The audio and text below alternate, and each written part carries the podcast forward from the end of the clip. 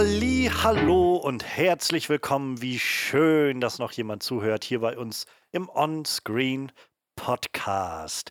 Ich bin Johannes Klahn und ja, wir haben wie jede Woche ein bisschen was von der großen und von der kleinen Leinwand dabei, obwohl dieser Tage natürlich alles irgendwie von der kleinen Leinwand kommt. Aber nichtsdestotrotz, wir sind doch ein bisschen aktuell wieder mal diese Woche. Ähm, und wir haben auch ganz schön breit gefächertes Angebot, würde ich behaupten. Es geht um animierte Dinosaurier, wir haben Drama dabei, wir haben Serienmörder dabei, wir haben einen Videohelden-Klassiker, der ähm, mittlerweile auf der großen Leinwand gelandet ist dieses Jahr. Darüber wollen wir reden. Wir haben ein paar Serienvorschläge für euch. Es gibt ja, es gibt viel zu hören, also es lohnt sich auf jeden Fall dran zu bleiben.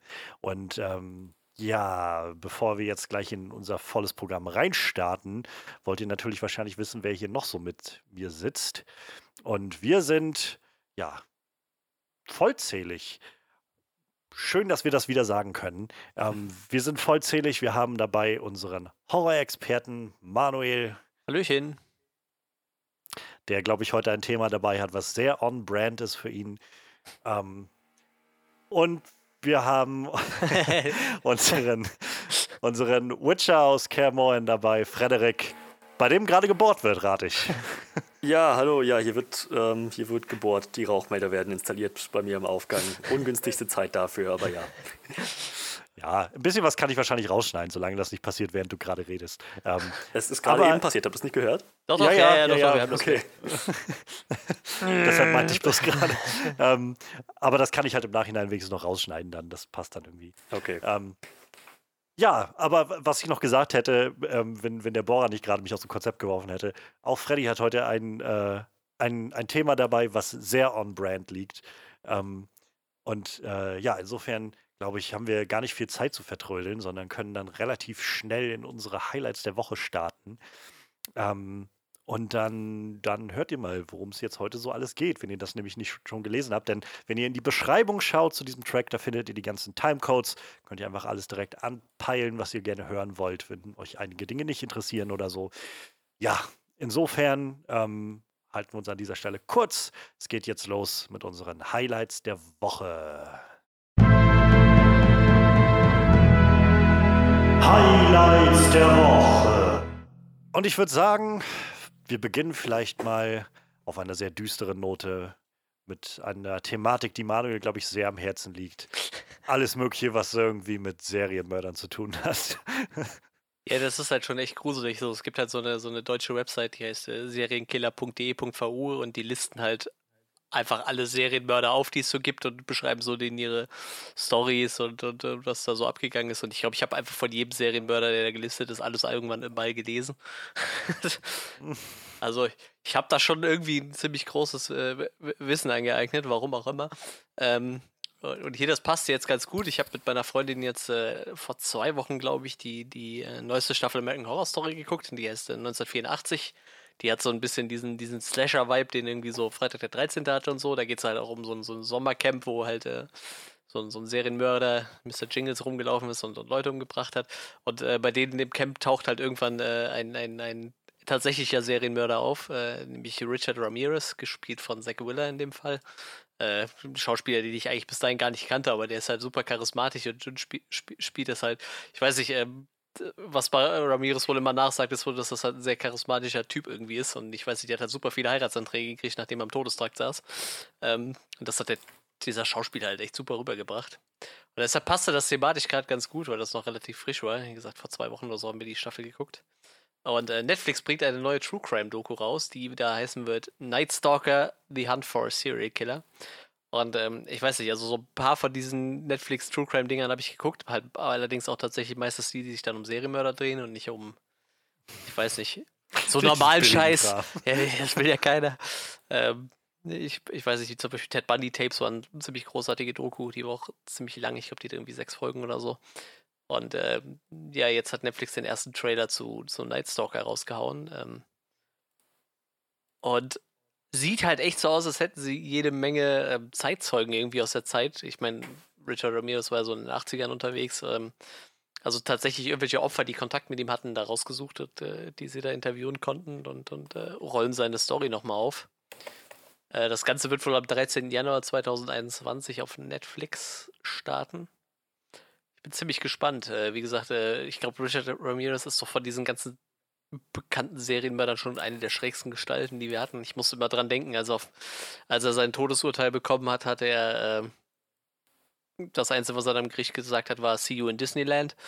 Das war so seine Reaktion darauf. Ähm, ich weiß nicht, er hatte sich auch immer Pentagramme in die Handflächen gemalt und so und, und war allgemein sehr davon geprägt, dass er behauptet hat, Satan hätte ihn äh, losgeschickt und so. Und ich glaube, das Krasse an ihm war, dass ihn einfach, ähm, dass er halt von nichts halt gemacht hat irgendwie. Also der hat ja wirklich Kinder umgebracht, alte Leute, junge Leute, der hat 13 Menschen, Minimum 13 Menschen getötet und davon elf vergewaltigt und wie gesagt von allen, allen Farben, äh, Altersstufen, war halt alles, alles egal so, ne? Also vollkommen wahnsinniger Mann.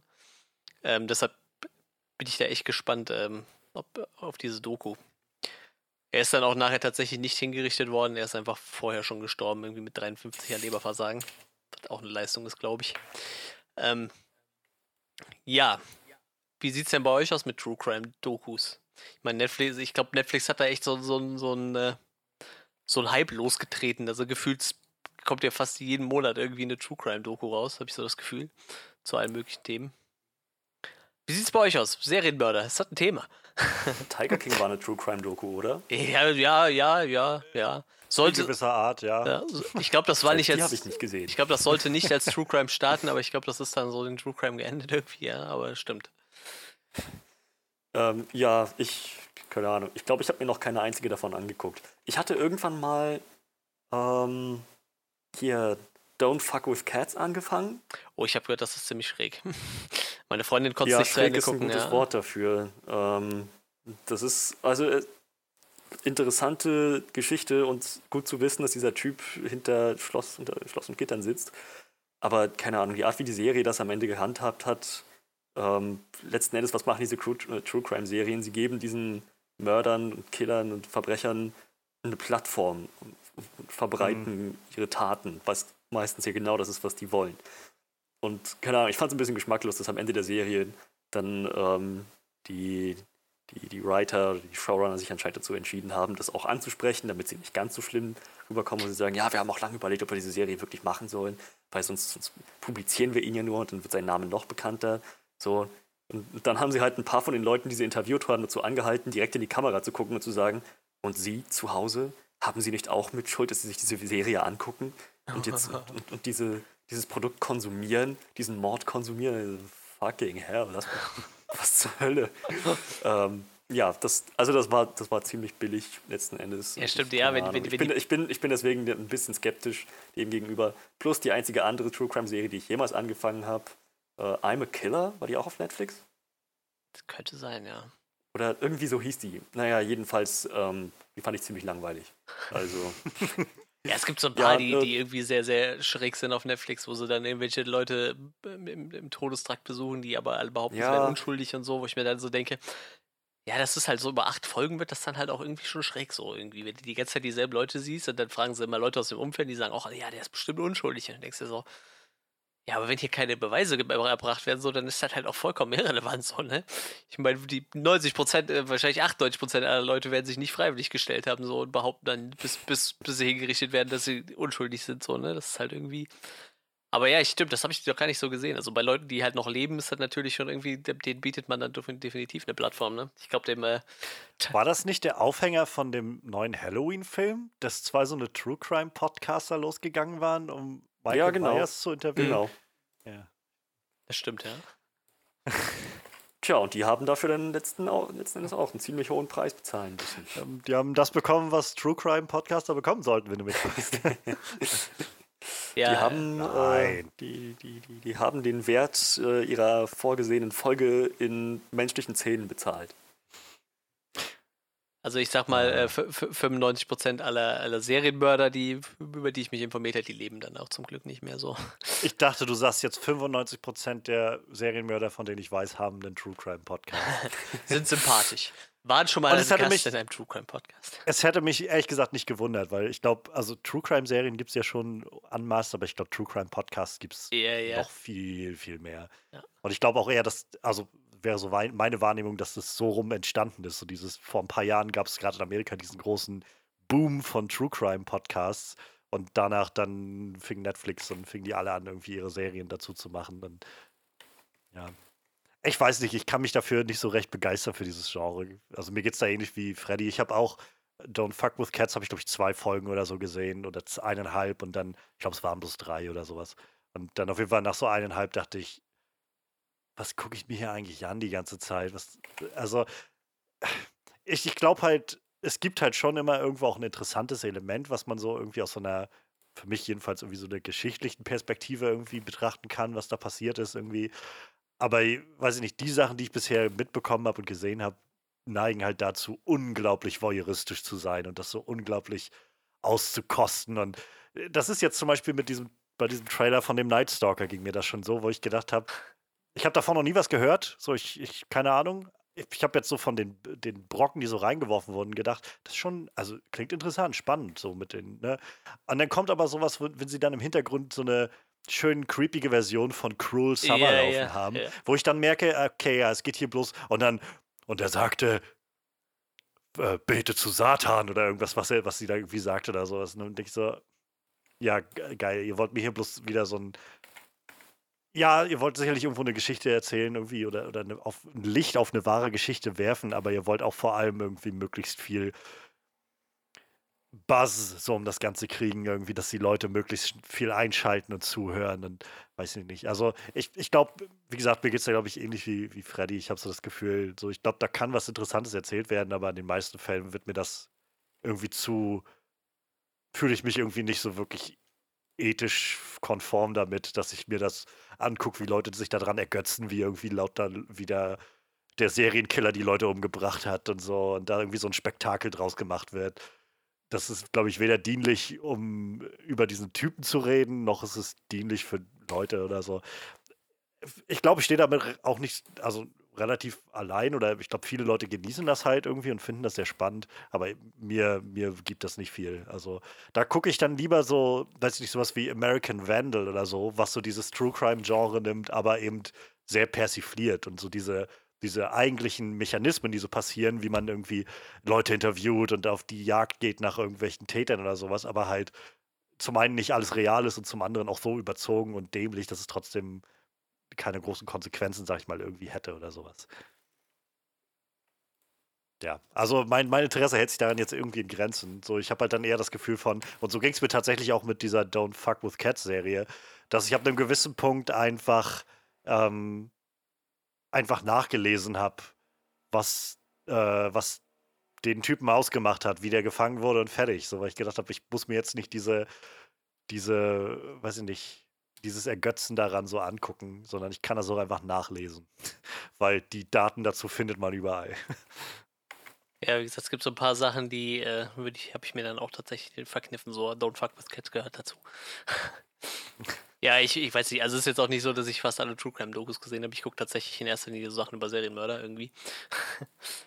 ich glaube, ich habe sonst wirklich keine einzige irgendwie Netflix True Crime gesehen. Wie gesagt, da viele davon, die sind mir halt auch irgendwie zu komisch. Wie gesagt, mal angefangen irgendwie die zu gucken mit den Leuten, die angeblich unschuldig im Todestrakt sitzen, wo ich dann so denke, oh, das ist halt irgendwie alles echt lahm so. Aber ich finde es halt immer, wenn, wenn ich mich schon selber ein bisschen informiert habe und auskenne, dann, äh, dann gucke ich mir sowas dann schon mal an.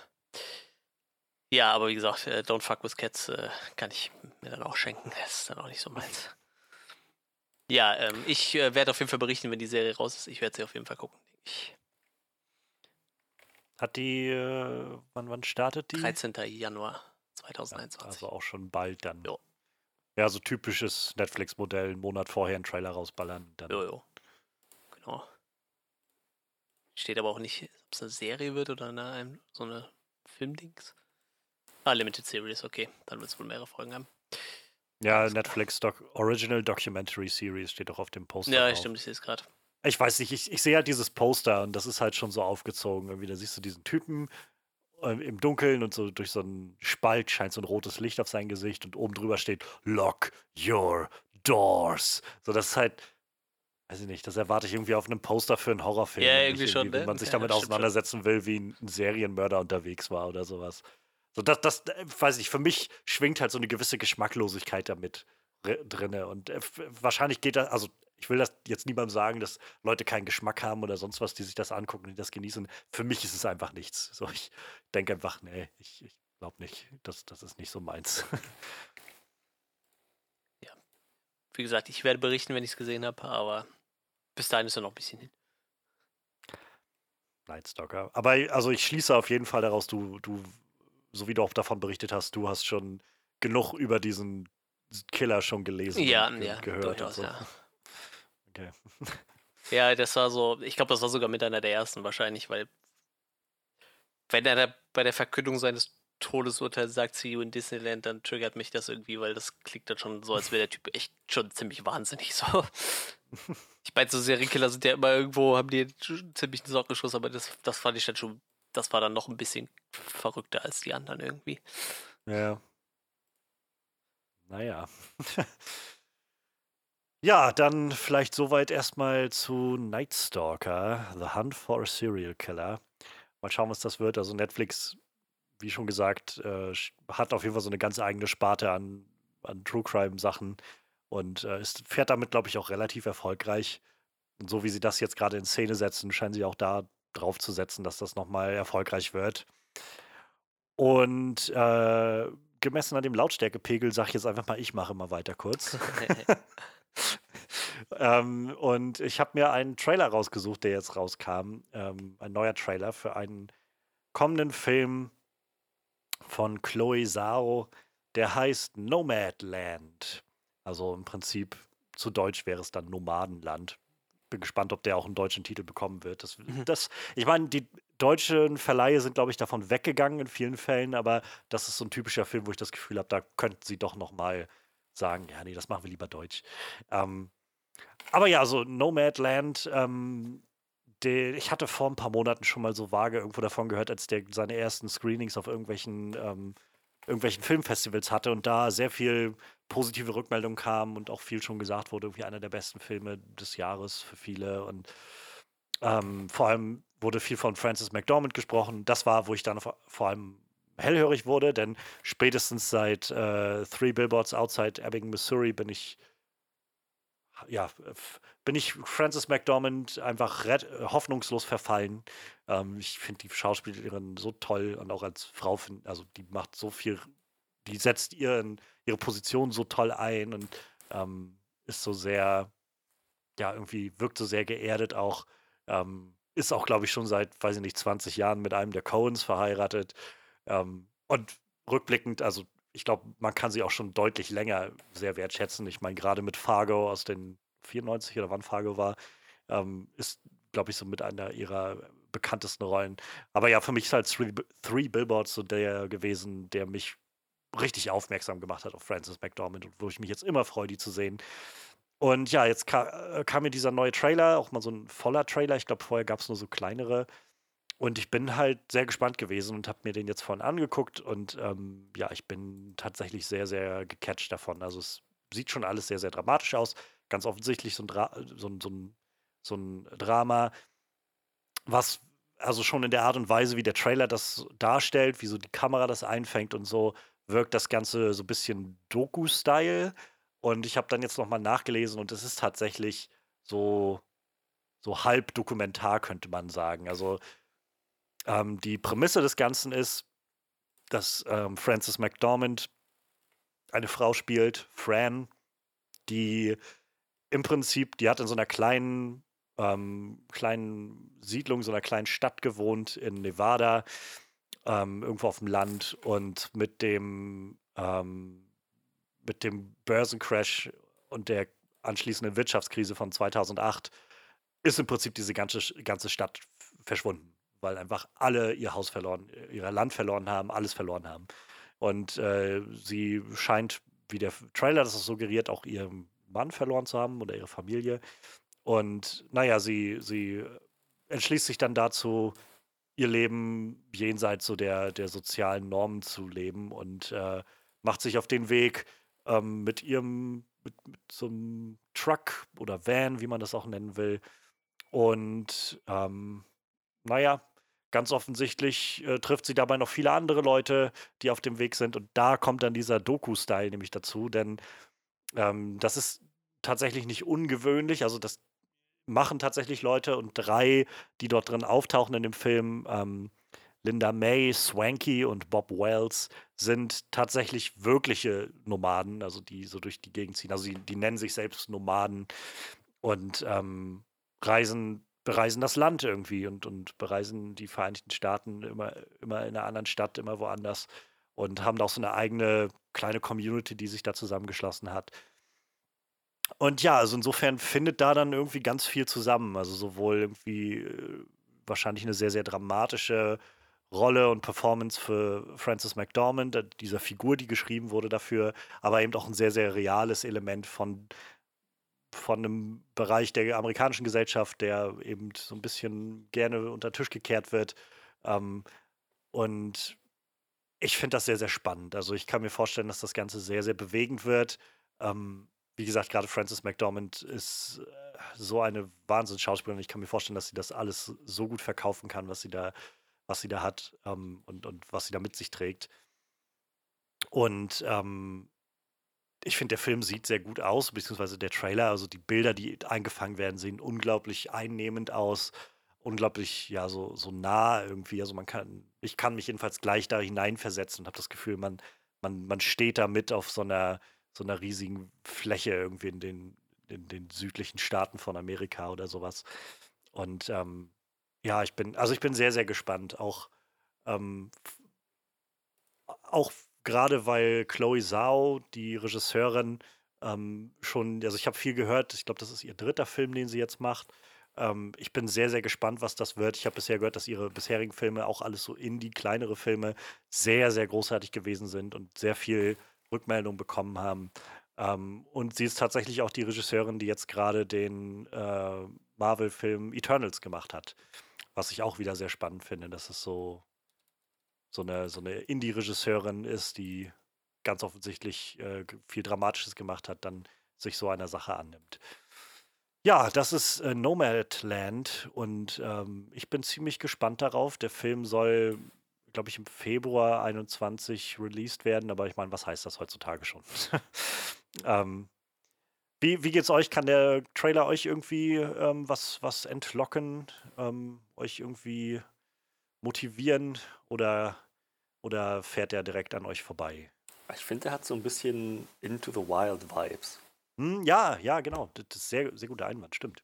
Und keine Ahnung, das, das catcht mich schon. Ähm, ich meine, das ist wahrscheinlich dann auch entsprechend schwere Kost so wie der Trailer das vermuten lässt, vom Ton her eher melancholisch, vielleicht so ein paar positiven Tönen, die angestimmt werden, aber im Großen und Ganzen doch sehr, ja, keine Ahnung, in sich gekehrt und meditativ, der ganze Film. Ähm, aber ich, ja, ich denke, wenn ich dafür im Headspace bin, dann würde ich mir das auf jeden Fall angucken. Ja, Into the Wild ist ein guter, äh, guter Gedanke, ähm, denn da gab es ja tatsächlich auch die Nomaden drin, die, die da, also ja. Die haben sich da ja nicht so genannt und das war ja noch vor der Wirtschaftskrise, aber da gab es ja auch dieses Pärchen von so Alt-Hippies, die dann noch mit ihrem Truck durch die Gegend gezogen sind und einen Teil des Films, der in so einem, so einem Camp spielte, wo die da alle waren und so. Das, ja, sehr, sehr guter Einwand. Ähm, ich, also mein Gedanke war halt, äh, also gar nicht mal so wirklich plotbasiert, aber ähm, von dem, was man jetzt gesehen hat, aber ich musste sofort irgendwie an, an äh, Hell or High Water denken, dass ja, der ja auch so ein Film war, der sehr verwoben war mit der Wirtschaftskrise in Amerika, ähm, wo es darum ging, dass die angefangen haben, Banken zu, auszurauben. Aber äh, war nur so mein Gedanke, irgendwie, ich finde das, ich glaube, diese Wirtschaftskrise wird wahrscheinlich noch, noch lange irgendwie so ihre, ihre Wellen, so Ripples irgendwie mit sich bringen, die, die man spüren kann, auch in der Popkultur. Ähm, Manuel, was meinst du denn? Ja, ich, ich glaube, was den Film für mich äh, vor allem interessant macht, ist, ähm, ihr habt alle, ihr beide habt so von Three Billboards geschwärmt damals immer. Ähm, und von der Performance von Francis McDormand. Und ich glaube, das wird halt so eine richtig schöne One-Woman-Show in dem Film dann. Wie gesagt, ich, ich kann mich überhaupt nicht an irgendeinen Film erinnern, den ich mit ihr gesehen habe. Ich habe einen Flux irgendwann mal gesehen, 2000, der ist von 2005, aber ich habe keine Ahnung, ob die dann eine Hast große du, Rolle spielt. hast, du, hast du den, den dritten Transformers-Film gesehen? Ja, Ich glaube, tatsächlich. da war sie auch dabei. Ja, okay. Ja. Aber wie das so ist mit diesen Transformers-Filmen, ich glaube, Michael Bay setzt diese Schauspieler jetzt Ja, nicht unbedingt so ein, wie sagen, man das sie ist, vielleicht äh, nutzen könnte. Das ist jetzt kein, kein äh, Ja, wir haben doch, wir, du, du hast auf jeden Fall, wir haben doch Burn After Reading mal geguckt in, in, Ja. als, äh, Oh, als stimmt, ja. Dingens, Ja, ja, ja, als. Roulette. Da war sie auch dabei. Ja, okay. Stimmt, den haben wir tatsächlich geguckt.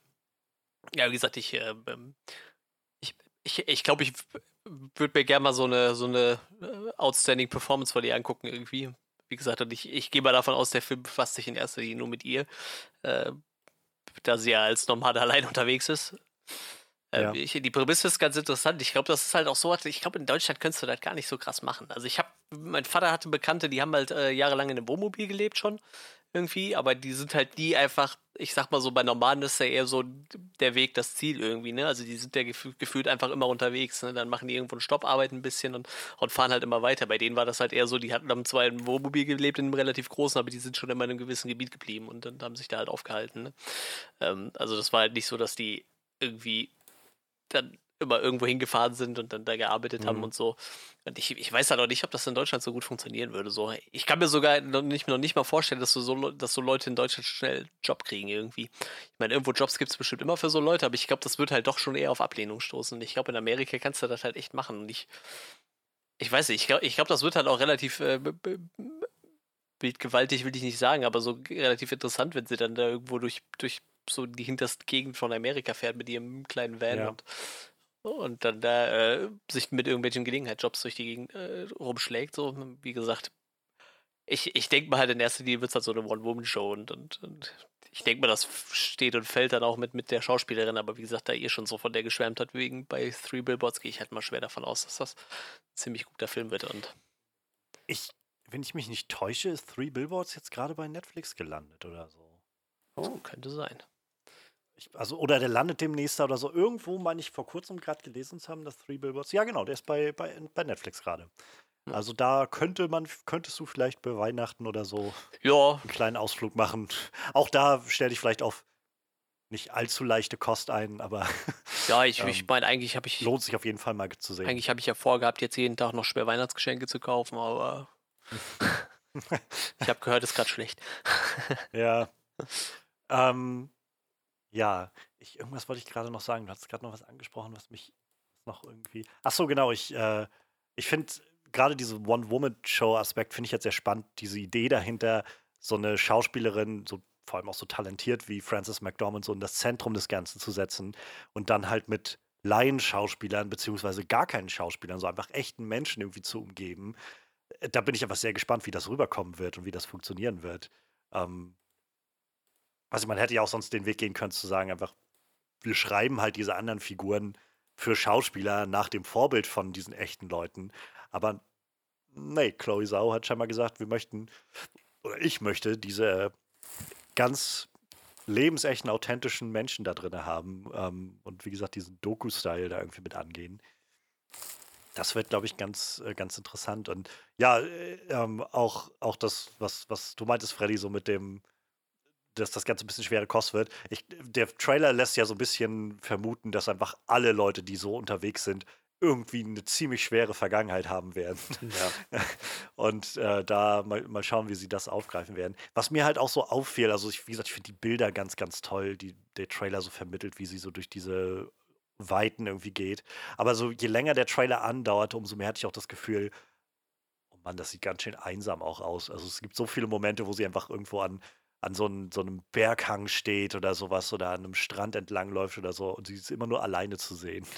Ich habe gesagt, das ist so, ist, das, so ein Leben be- hat wahrscheinlich so seine Vor- und Nachteile, aber das, ich glaube, mir wäre das einfach so, so toll ich den Gedanken finde, irgendwie unterwegs zu sein und so, aber ich glaube, alleine würde ich dafür bekloppt werden. Also, das, da würde ich, glaube ich, dran zerbrechen, in dieser Vorstellung, dass, ich das, dass ich einfach nur alleine wäre in der ganzen, in dieser ganzen unendlichen Weite da.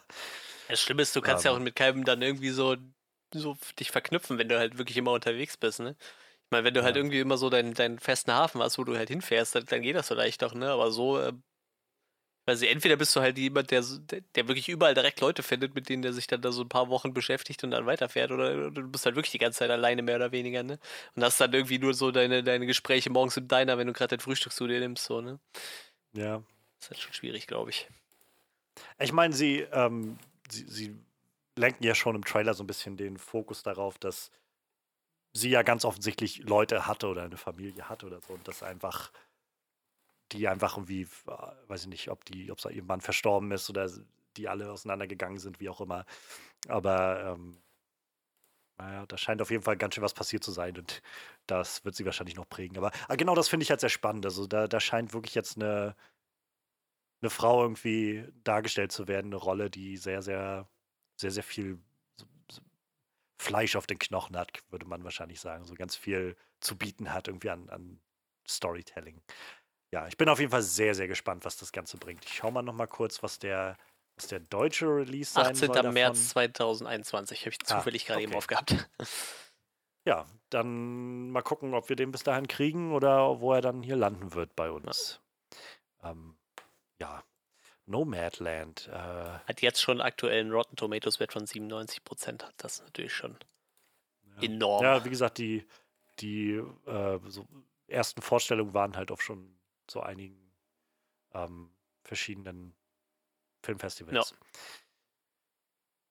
Mal schauen, was da noch kommt. Ähm, ja, und jetzt äh, kommen wir mal zu Frederik, der, glaube ich, also eigentlich hätten wir ja fast das letzte Woche schon haben müssen, so als großen Auftakt, wenn Frederik zurückkommt, so als Thema, glaube ich. Aber dann heute. Ja, Freddy, was hast du dir denn, was ist dir denn in den Shows gefallen diese Woche? äh, ja. Die Neuigkeit, die mich, die, die, mir jetzt einfach so in den Schoß gefallen ist, kam sehr, sehr überraschend. Ähm, überraschend in mehrerer, in mehrerlei Hinsicht. Äh, zum einen, dass es überhaupt passieren wird und dann noch überraschender, wie es passieren wird. Äh, das Dinosaurier Survival Game Ark Survival Evolved bekommt nämlich eine animierte Serie. 2022 soll sie starten, 14 30-minütige Folgen. Ähm, das allein finde ich schon ähm, ist eine wirklich großartige Neuigkeit. Ark ist äh, eins meiner Lieblingsspiele. Es ist mit Abstand das Spiel, das ich, worin ich am meisten Zeit verbracht habe. In Ark habe ich eine vierstellige Stundenzahl verbracht, an die nicht mal meine vierstellige Stundenzahl in Witcher 3 rankommt, obwohl ich Witcher 3 objektiv und qualitativ das bessere Spiel finde. Ark hat einfach einen ganz eigenen Charme, der dazu verleitet, so das, diesen Überlebenskampf und sein, sein Leben, was man sich da so aufbaut, ähm, einfach Tag für Tag zu pflegen, da Zeit in dieser Welt zu verbringen. Die Welt ist riesig, die Welt ist schön, bietet alles Mögliche. Man hat eine ungeheure Freiheit als Spieler in diesem Spiel zu machen, was immer man möchte. Ähm, aber das ist halt der Punkt, warum mich die, die Neuigkeit mit der Serie überrascht. Es ist ein Sandbox-Game. Diese Freiheit kommt nicht von irgendwo. Die Tatsache, dass du machen kannst, was du willst und wann du willst und wo du willst, äh, alles Mögliche im Prinzip machen kannst aus, aus deinem Überleben da in, in, in der Welt, hat halt zur Konsequenz, dass eine stringente Story nicht verfolgt werden kann, weil das würde die, diese Freiheit einschränken. Ähm, jetzt gehe ich allerdings mal davon aus, eine animierte Serie, die wird von der Story leben müssen. Ähm, die Welt ist groß genug auf jeden Fall. Die, die Lore ist auf jeden Fall da. Ähm, das, das, was Ark Survival Evolved an so Story-Komponenten zu bieten hat, sind die Explorer-Notes, diese Entdecker-Notizen und Tagebücher, die man findet, die auch eine wirklich spannende Geschichte erzählen. Ähm, die ganze Geschichte drumherum um, um die Ark, wenn man sich das alles mal durchgelesen hat, wird dann einem dann auch offenbart. Die Lore ist auf jeden Fall da, aber sie spielt im Spiel keine so aktive Rolle. Ich denke mal, und beziehungsweise ich hoffe mal, dass sie sich da in der Serie ein bisschen drauf konzentrieren, denn äh, das bietet, bietet eine Menge Potenzial. Und wie gesagt, das ist einfach, einfach eine riesige Dinosaurierwelt, voll mit Kreaturen, die nicht mal Jurassic Park zu bieten hatte. Also Platz ist definitiv. Äh, der Cast ist das, was mich noch mehr überrascht hat. Für diese animierte, animierte Serie über ein Videospiel, das nicht für seine Story bekannt ist, haben sie jetzt Vin Diesel, Russell Crowe, Gerard Butler, Elliot Page, Jeffrey Wright, Carl Urban, äh, David Tennant und weitere an Bord geholt bleibt abzuwarten, welche Rollen die spielen werden und zu, äh, wie, wie, wie, wie, prominent die da auftreten werden. Aber das ist ein ziemlich ordentlicher Cast und für, für dieses Projekt. Was mich irgendwie hoffen lässt, ähm, dass dass die Ideen gut waren oder dass, dass, dass die Marke prestigereich genug war. Ähm, Ark ist, ein, ist eins der, äh, der, der erfolgreichsten Multiplayer äh, zurzeit ähm, auf dem Markt. Ähm, daher, ja, ich kann mir vorstellen, dass, das, äh, dass sich das in der Hinsicht einen Namen gemacht hat. Hat eine sehr konstante, recht hohe Spielerzahl zu jedem Zeitpunkt. Also, ja, populär ist es auf jeden Fall. Ja, ich bin, ich bin, ich bin sehr gespannt, was die daraus machen. Äh, Gerade Vin Diesel wird wohl eine große Rolle spielen, würde ich jetzt mal denken, in der, in der animierten Serie. Denn Studio Wildcard, die Entwickler von Ark, haben auch fast zeitgleich bekannt gegeben, dass sie Ark 2 entwickeln. Äh, das Sequel soll dann, anders als äh, das jetzige Ark, äh, deutlich mehr Wert auf eine Story legen. Eine Kampagne, also in, in dem Sinne. Und Vin Diesel wird äh, wohl einen der Hauptcharaktere spielen. Der macht das Motion Capture. Ähm, es gibt schon erste Bilder von ihm, ähm, wie sie ihn umgesetzt haben. Also ja, ich denke, vielleicht ist das so eine Henry Cavill-Geschichte mit Vin Diesel einfach nur, der das Spiel kennt, total geil fand und dann gemacht hat, oh, ihr, ihr, ihr wollt, das, ihr wollt das umsetzen, mache ich mit. Ihr wollt einen zweiten Teil, Motion Capture, bin dabei. Ja, das kann man Vin Diesel, glaube ich, nicht vorwerfen. Ne? Also ich glaube, wenn der für irgendwas brennt, dann brennt er so richtig irgendwie. Ich glaube, das war so bei The Last ja. Witch Hunter. Ich meine, den Film fand ich ziemliche Grütze so, aber irgendwie, es geht halt um seinen Dungeons and Dragons Charakter so und ich glaube, da, da hat er dann viel Liebe reingesteckt irgendwie so in dieses Projekt, weil ihm sowas am Herzen liegt. So. Ich glaube, wenn er für irgendwas brennt, dann ist er dann ist der wirklich Feuer und Flamme. Der hält ja auch immer noch diese Fast and Furious Familienflagge hoch. So sein Instagram ist halt echt voll mit Posts, wo er immer irgendwie irgendeinen von den Leuten, mit denen er da zusammen dreht, äh, irgendwas macht. Das ist total großartig, der Mann. Family. It's about family.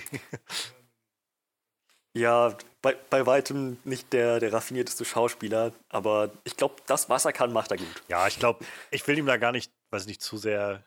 So der Mann, ich glaube, der hat die erfolgreichste Facebook-Seite oder sowas. Irgendwie, der ist so, also der ist wirklich, der hat eine sehr große Fangemeinde und ich will das niemandem nehmen, aber ich weiß halt, keine Ahnung, ich finde find ihn jetzt nicht sonderlich sympathisch einfach irgendwie und äh, habe auch, glaube ich, mit vielen seiner Filme bisher noch nicht so den Kontakt gefunden irgendwie. Ähm, aber ja, ich meine, der Cast ist halt schon krass. Also, ähm, ich meine, ich bin bei David Tennant sowieso immer sehr, sehr hellhörig, wenn der irgendwo mit reinkommt. Ähm, Gerade auch seitdem er jetzt halt bei Doctor Who raus ist, hat er so interessante Sachen gemacht, finde ich. Also so auch ganz querbeet, so ganz, ganz viele verschiedene Sachen. Ähm, so von, weiß ich nicht, ähm, verschiedenen Filmen über seine sowieso irgendwie Schauspielkarriere auf der Bühne. Und dann äh, kamen aber auch so Sachen wie, dass er dann bei Jessica Jones auf einmal irgendwie dabei war als Villain, als Killgrave, so richtig mega evil und dann hat er jetzt zeitgleich irgendwie in den letzten drei Jahren oder so in dieser neuen DuckTales-Serie den Scrooge McDuck oder halt auch im Deutschen dann Onkel Dagobert synchronisiert und so. Also der, der macht halt so viel, das finde ich super spannend. Ähm, Russell Crowe ist so jemand, wo ich gerade in letzter Zeit irgendwie immer mal wieder gerne so einen Russell Crowe-Film gucke, habe ich das Gefühl. Ich habe gerade vor kurzem Gladiator mal wieder geguckt und dachte so, ja, Mensch, Russell Crowe. ähm, ich weiß nicht, wenn man mal so ein bisschen was gesehen hat, der hat jetzt, glaube ich, dieses Jahr diesen Unhinged oder so hieß der Film, glaube ich. Ähm, so, er ist, glaube ich, nicht mehr so ganz in, also er hat nicht mehr die körperliche Form, die er mal hatte, wie jetzt in Gladiator oder in Robin Hood oder sowas. So, ich glaube, er ist einfach ein bisschen gewichtiger mittlerweile.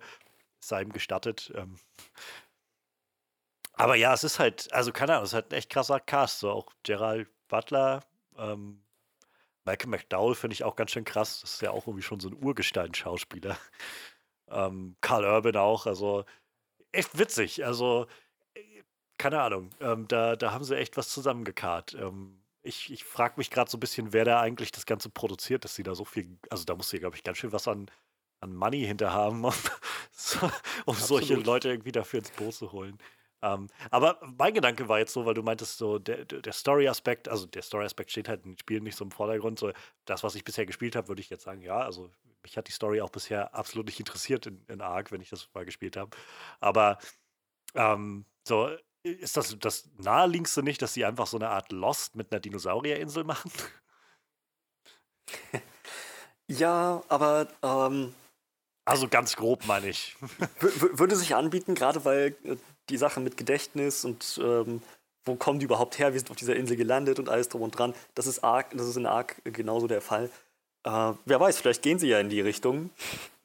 ähm, die, die, die äh, hier Live-Action-Trailer für Ark sind, die haben definitiv auch das, diesen, diesen Vibe angemutet. Man einfach da strandet. Was du früher gemacht hast, ist dann egal. Jetzt, jetzt geht es darum, wie du da weitermachst und wie du klarkommst. Ähm, wenn man sich die ganzen Tagebucheinträge, die man so findet, in der Welt durchliest, dann weiß man, wie die, äh, wie die da hingekommen sind, was die genaue Hintergrundgeschichte ist. Aber,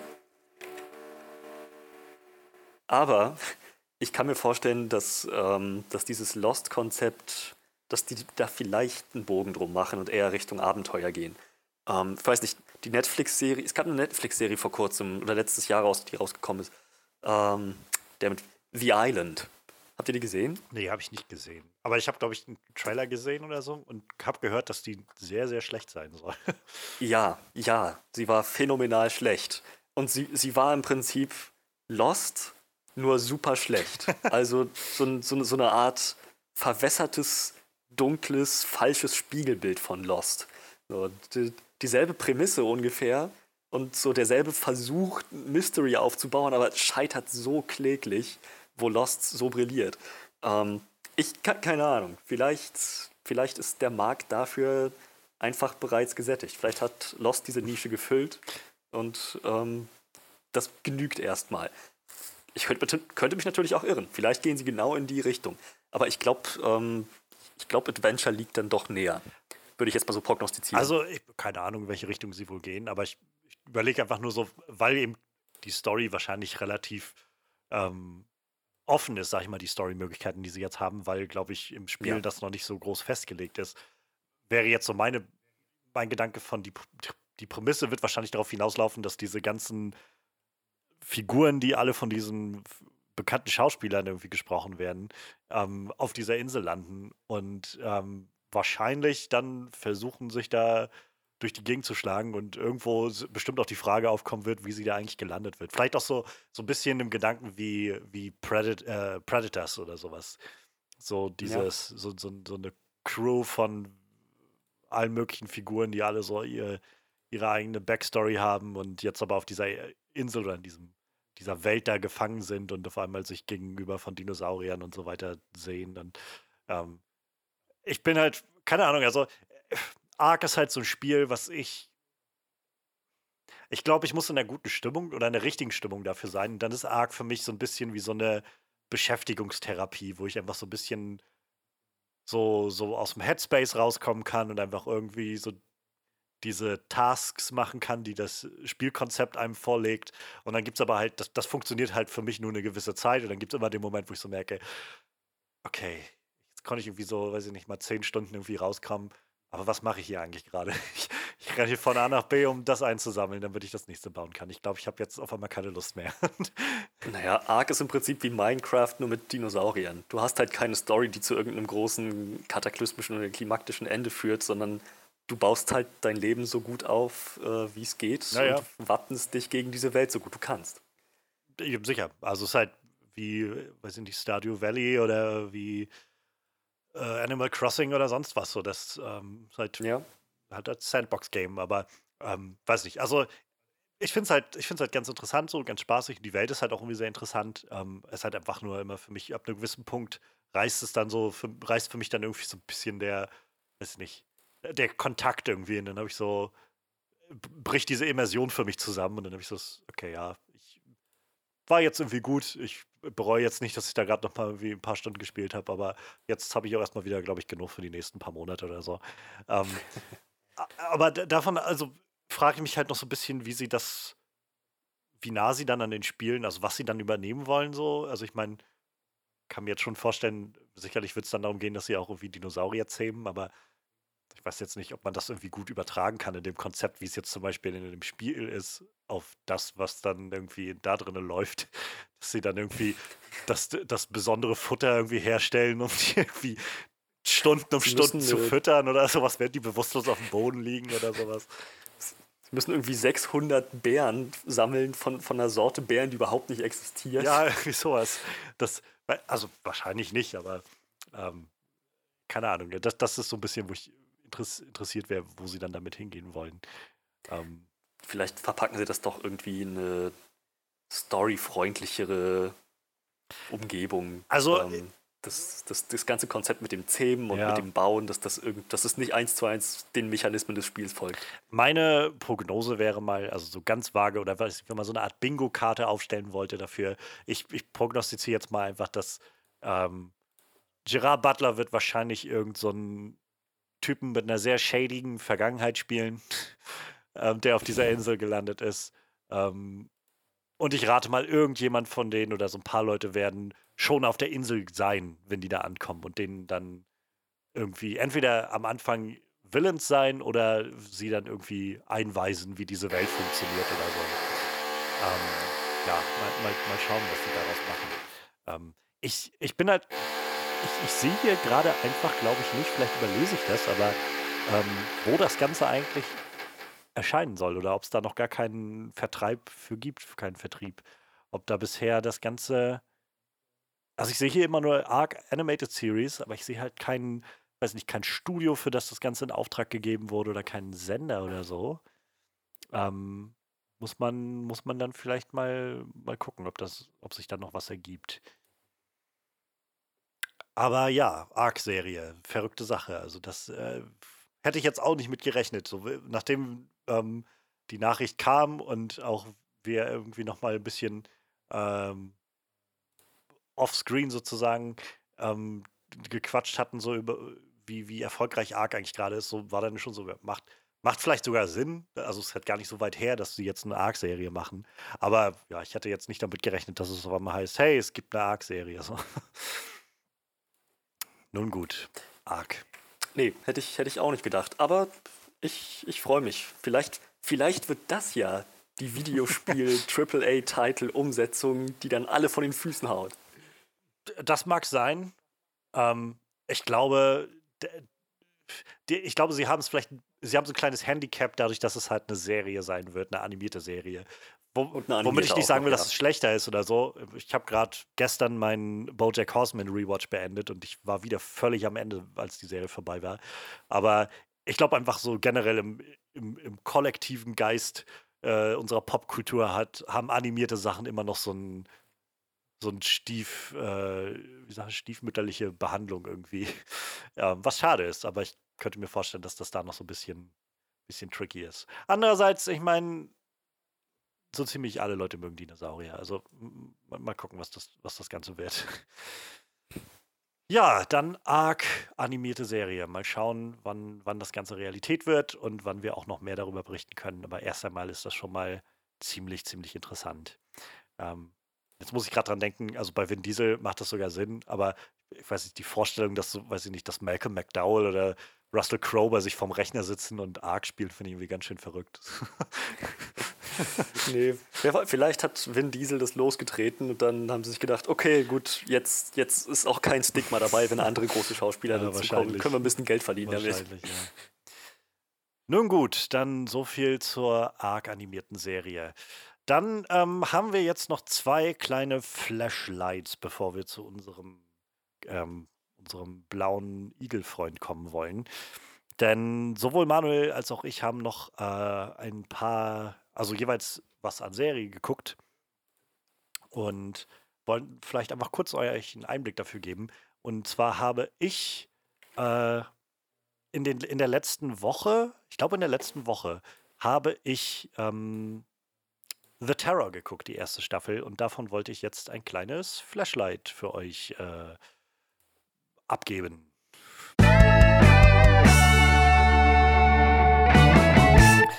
Denn ähm, ich habe schon ganz viel gehört immer von The Terror. Also an vielen Stellen habe ich mal immer wieder davon gehört, dass das Ganze ähm, eine sehr gute Serie sein soll, so eine Miniserie, dass sie sehr düster sein soll, sehr interessant, so diesen Spagatwandel zwischen ähm, so, so, so Real-Life-Horror und auch so Supernatural-Horror. Und naja, ich war irgendwie sehr gespannt und habe dann irgendwie letzte Woche so einen Moment gehabt, wo ich dachte, irgendwas willst du jetzt noch anfangen zu gucken und hatte dann an einem Nachmittag irgendwie war ich in der richtigen Stimmung dafür. Es war sowieso kalt draußen und dachte ich mir, dann fängst mal an mit der ersten Staffel, mit der ersten Folge.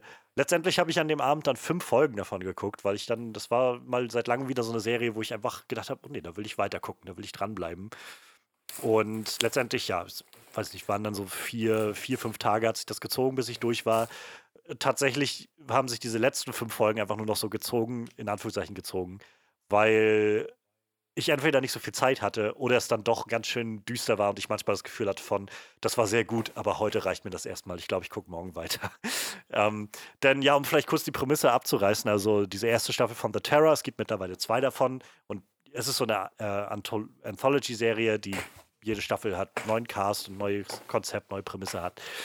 Ähm, die zweite habe ich noch nicht gesehen. Und in der ersten geht es auf jeden Fall darum, dass es auf wahren Begebenheiten basierend, oder die Prämisse jedenfalls ist auf wahren Begebenheiten basierend. Es geht äh, um zwei britische Expeditionsschiffe, die äh, um 1840 aufgebrochen sind und versucht haben, eine Passage zu finden, die am Nordpol, meine ich, war es, ähm, durchführen sollte, um dann quasi einen Weg nach China zu finden auf der anderen Seite des, äh, des Planeten wieder runter.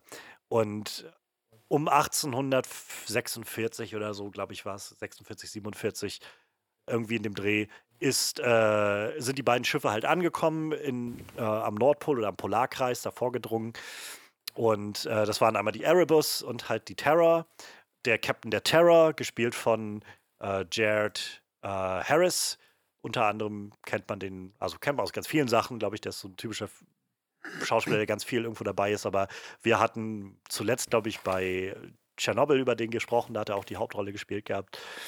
Ähm, der ist halt der Captain der, äh, der Terror und der Captain und auch Admiral dieser ganzen, ähm, dieser ganzen Veranstaltung oder diese, dieser ganzen Expedition ähm, wird gespielt von Siren Heinz. Ich bin mir immer nicht ganz sicher, wie man den richtig ausspricht, den Namen.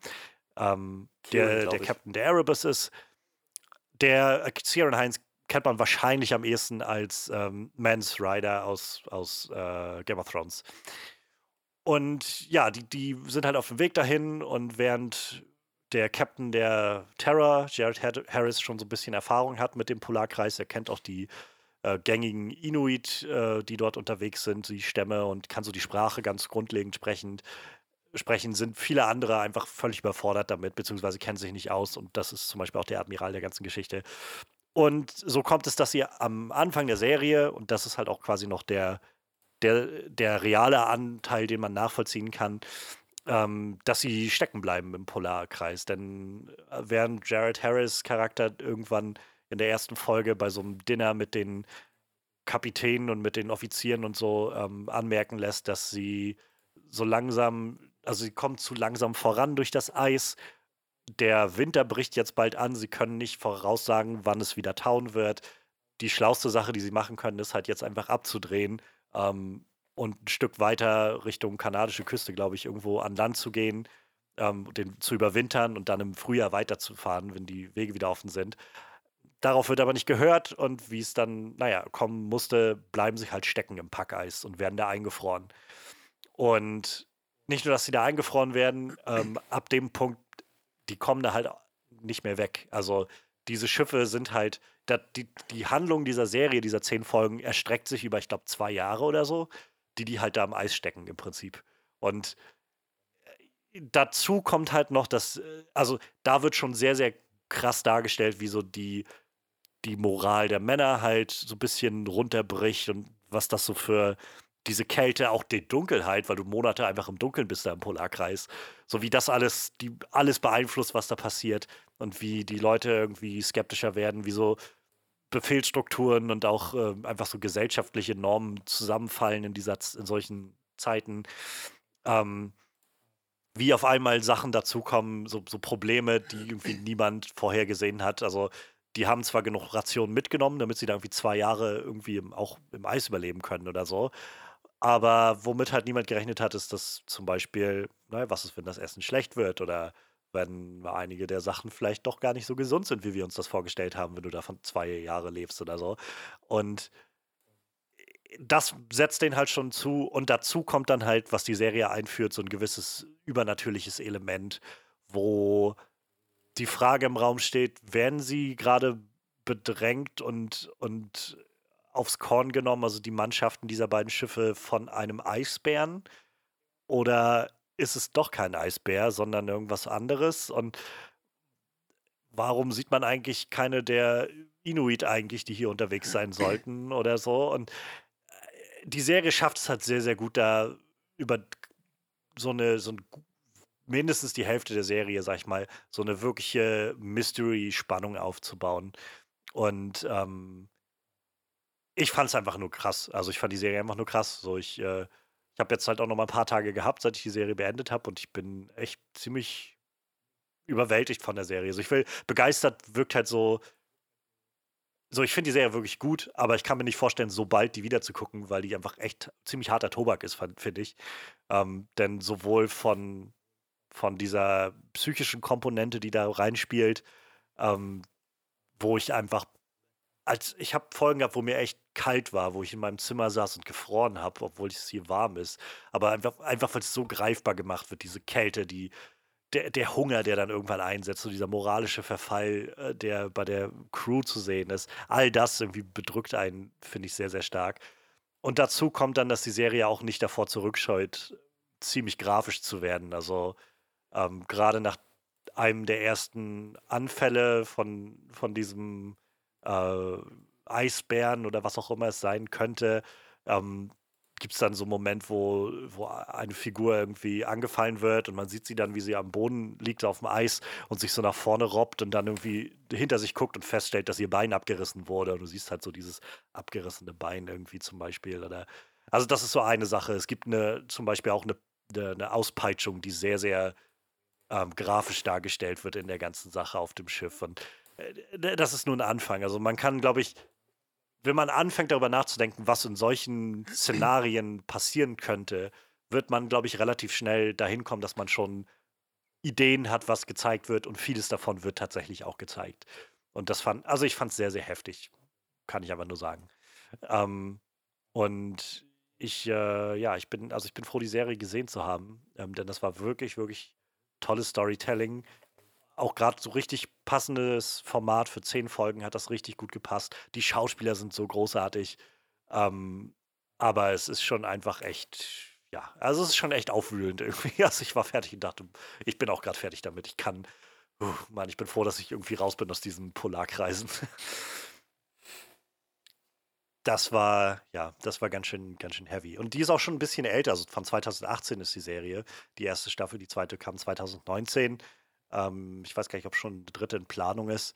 Ähm, aber die, werd, die zweite werde ich mir auf jeden Fall auch noch angucken. Die spielt dann in einem äh, japanischen, also in einem amerikanischen Internierungslager für Japaner während des Zweiten Weltkriegs. Das finde ich auch ganz spannend irgendwie als Setting. Aber dieses, diese, dieses historische Setting jetzt mit den beiden Schiffen, den britischen Expeditionsschiffen im Eis war unglaublich krass. Und ich habe halt erst zur Hälfte der ganzen Serie ungefähr gecheckt, als ich mal nachgeguckt habe, dass das halt auf wahren Begebenheiten beruht, dass diese Schiffe wirklich existiert haben und wirklich verschwunden sind und die Mannschaften verschwunden sind. Und ähm, also wer jetzt Angst hat, dass das gespoilert wäre oder sowas, das wird im Prinzip in der ersten Szene der, der Serie ist das Thema, dass, äh, dass die Crews verschwunden sind. Und ähm, das fügt dem Ganzen tatsächlich noch so eine krassere Note hin, hinzu, dass man beim Zuschauen immer so ein bisschen mitzittert und gleichzeitig das Gefühl hat, alles, was sie da tut, ist sowieso wie scheinbar vergebens gewesen oder so. Ähm, ja. Und vor allem mag ich dieses britische Element sehr gerne. Also ich bin sowieso, weiß nicht, habe sowieso so eine kleine, so eine kleine ähm, Affinität für so Briti britische Geschichte und britische Art. Und die Serie hat halt ganz viel von so einem britischen so Stiff Upper Lip Attitüde, so ein okay, die Dinge sind jetzt nicht gut, aber reißen wir uns mal zusammen. Bloß nicht zu viele Gefühle zeigen, so ungefähr. Und das ist halt sehr spannend, das mit anzusehen und gleichzeitig sehr spannend zu sehen, wie es dann ab einem gewissen Punkt auch nicht mehr greift oder halt zerbröckelt, diese Einstellung oder so. Ja. Ja, das war, also ich, wie gesagt, ich hatte jetzt The Terror Staffel 1 gesehen und wollte eigentlich nur eine kleine Empfehlung dafür aussprechen, denn ich war sehr angetan davon und vielleicht gerade wenn man in dieser düsteren Jahreszeit auch mal so dieses Gefühl hat von, ich will diese Düsternis in mir gerade auch so ein bisschen mal triggern und mal so ein bisschen angehen und mal so ein Ventil dafür finden. Dafür hat mir das tatsächlich sehr gut getan. Ja, ich würde mich da anschließen. Ich habe die Serie auch 2018 wahrscheinlich gesehen, immer wo sie rauskam. Und äh, war auch sehr begeistert. Ich habe tatsächlich auch bis jetzt nur die erste Staffel gesehen. Das ist halt ganz lustig, weil eigentlich heißt die Serie ja The Terror wegen dem Schiff The Terror, ne? Ich glaube, das war ja. ursprünglich wahrscheinlich noch nicht mal als, als äh, Anthologie geplant. Ich glaube, das kam dann einfach so, dieses. Wahrscheinlich, ja. Ich habe auch gelesen, also es ist in der zweiten Staffel wohl auch wieder so, dass ein bisschen äh, was Übernatürliches mit reinkommt, irgendwie. Also sch scheinbar immer so wahre Begebenheiten mit so ein bisschen was Übernatürlichem wird so dann Ja. so der Stil der Serie sein wahrscheinlich. Aber eine dritte Finde ich Staffel, halt super spannend. Ja, auf jeden Fall. Also eine dritte Staffel ist auf jeden Fall noch nicht bestätigt. Also es wurde mal drüber geredet, gesprochen wohl, aber Ah, okay. aktuell gibt es noch keinen. Ne? Gut, ist vielleicht Corona-bedingt auch schwierig. Ja, ich, ich weiß halt nicht, wie die zweite Staffel angekommen ist. Also ich, äh, ich habe, glaube ich, so generell also sowohl das eine als auch das andere gehört. Ähm, so damals, als sie rauskam, meine ich halt recht viel auch noch wieder Positives gehört zu haben. Jetzt, als ich die Serie geguckt habe, hatte ich halt so über meine Twitter-Bubble, also einfach in meine Twitter-Bubble so rausgelassen. So, ich gucke jetzt gerade ähm, The Terror Staffel 1 und mir ist so kalt irgendwie. Und äh, da waren so ein paar Reaktionen drauf von Leuten, die meinten, ja, ähm, die zweite Staffel ist unglaublich enttäuschend gewesen oder sowas. Und ähm, keine Ahnung. Ich, ich will sie mir auf jeden Fall selbst noch angucken, aber vielleicht kam die zweite Staffel einfach nicht mehr so gut an wie die erste oder so. Ja, auf Wer jeden weiß. Fall von, von den Zuschauerzahlen ist sie deutlich drunter gegangen. Also auch selbst die erste Folge, wo man ja eigentlich meinen sollte, nach, nach einer relativ guten ersten Staffel sollte die, die erste Folge dann wenigstens gut laufen, aber selbst die war dann Ja. relativ niedrig. Naja, mal schauen. Ich werde mir die auch noch angucken, auf jeden Fall. Mensch, ja. Ich finde es gerade krass, ähm, ich habe gerade mal aufgemacht, es gibt in der Serie eine, ähm, eine, eine Inuit-Frau, die eine relativ prominente Rolle spielt. Und äh, ich wollte jetzt mal schauen, was sie noch so gemacht hat. Und die hat halt echt nicht viel. Also sie hat halt die Folgen von The Terror, wo sie dabei ist, mit drin stehen äh, in IMDb. Sie hat in Togo mitgespielt, in dem äh, Disney-Film, der letztes Jahr rauskam. Ähm, und in einem Film von 2005. Und das war's. Und das ist dann wieder, wo, wo ich das Gefühl habe von. Also, weil die war echt gut in der Serie. Also, ich fand die wirklich gut in The Terror als Schauspielerin. Ähm, aber ich könnte mir vorstellen, wahrscheinlich ist es nicht so leicht, als, ähm, als Inuit oder als, als so, Native American da, äh, wenn man das so einordnen will, ähm, eine, eine rela relativ regelmäßige Anstellung zu finden als Schauspielerin. Aber wer weiß, keine Ahnung. Nun gut, dann äh, so viel zu The Terror Staffel 1. Wie gesagt, schaut vielleicht mal rein, in, gerade in dieser Zeit, wenn ihr so ein bisschen, bisschen mal euch, euch so ein bisschen ein Ventil haben wollt, um das, das ganze Kalte in euch mal irgendwie zu channeln und rauszulassen. Mir hat es auf jeden Fall sehr gut getan dafür. Ähm, und ich bin gespannt, Manuel hat jetzt auch noch ein Flashlight und ich habe bisher von der Serie bloß einen Banner gesehen und sonst keine Ahnung, was das eigentlich ist.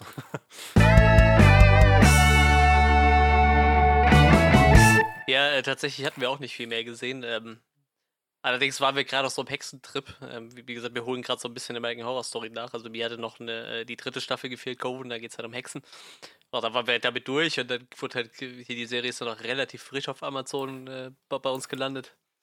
Und ähm, dann haben wir gedacht, komm, dann machen wir direkt mit Hexen weiter. Ähm, ich fand die Prämisse eigentlich ganz cool. Ähm, es, es geht halt darum, dass äh, Hexen in Amerika. Hast du den Titel schon gesagt? Ich habe ihn Oh. nicht gesagt. Habe ich nicht gesagt? Mo- Motherland, Fort Salem haben wir, haben wir geguckt. Ähm, falls ich das noch nicht erwähnt haben sollte. ja, die ist äh, aktuell bei Amazon äh, gestrandet. Ich glaube, bei uns ist die auch Amazon exklusiv, meine ich. Ich glaube, Amazon wirbt da auf jeden Fall mit. Und ähm, ja, es, es geht quasi darum, dass man nach den, äh, nach den, äh, nach den, nach den Hexenprozessen von Salem äh, sich gedacht hat, ey, wieso sollten wir eigentlich immer gegen die Hexen kämpfen? Vielleicht sollten wir uns die einfach zur Nut- Nutze machen und mit denen zusammenarbeiten. Und ähm, ja, es gibt dann quasi so eine Abteilung äh, in der US-Armee, die sich halt nur aus die Hexen zusammensetzt, irgendwie, die da drauf trainiert werden, dann äh, ja, als, als Soldaten zu fungieren. Fand ich als Prämisse irgendwie ganz spannend. Äh, Es ge- geht in der Serie auch um drei Hexen, relativ junge Hexen, die dann äh, in, in einem, in diesem äh, Fort Salem landen, in, in quasi der Ausbildungsstätte für, für junge Hexensoldaten. Und ja, und, und man, man sieht halt, wie diese, diese Spezialeinheit geformt wird, ne? Und wie die, wie die Hexen halt quasi mit, mit ihrer Macht umzugehen lernen. Also es sind halt mehr oder weniger Leute, die, die wissen schon, dass sie Hexen sind, aber haben irgendwie ihre Fähigkeiten noch nicht so ausgebaut und, und lernen dann in diesem Fort quasi das Kämpfen. Ähm, wie gesagt, sind, sind drei junge Hexen, äh, Rael, Abigail und äh, Tully. Die Abigail ist halt von, von so einer Hexendynastie, die halt schon in, in der Armee sehr, sehr guten Ruf hat. Ich glaube, eine brauchen wir mal. Rael ist eine relativ äh, junge Hexe, die quasi mehr oder weniger einfach nur von zu Hause weg wollte. Und äh, Telly ist so ein bisschen die Außenseiterin irgendwie. Ich glaube, die wollte eigentlich gar nicht dahin. Ich glaube, die musste eher dahin. Und ähm, ja, geht, geht halt, die drei landen dann halt zusammen in, in, in, einer Truppe. Also die Hexen werden immer in so kleine Squads unterteilt und die drei bilden dann quasi einen Squad zusammen und, und müssen halt lernen, zusammenzuarbeiten. Ich sag, viel, viel geht halt, ähm, viel geht natürlich, äh, wird halt zusammengearbeitet, irgendwie in der großen Gruppe, wie halt bei einer Armee auch. Ähm, aber wie gesagt, man, man hat halt so sein, sein festes Trio, mit dem man halt äh, sich so ein bisschen besser zusammentut, irgendwie so, so als, als, als, als kleines Squad irgendwie. Äh, ganz, ganz nett fand ich, ähm, die machen fast alles über, über, ähm, über Gesang. Also wenn die, wenn die, wenn die zaubern, dann müssen die immer irgendeine bestimmte Tonfrequenz singen, damit irgendwas passiert.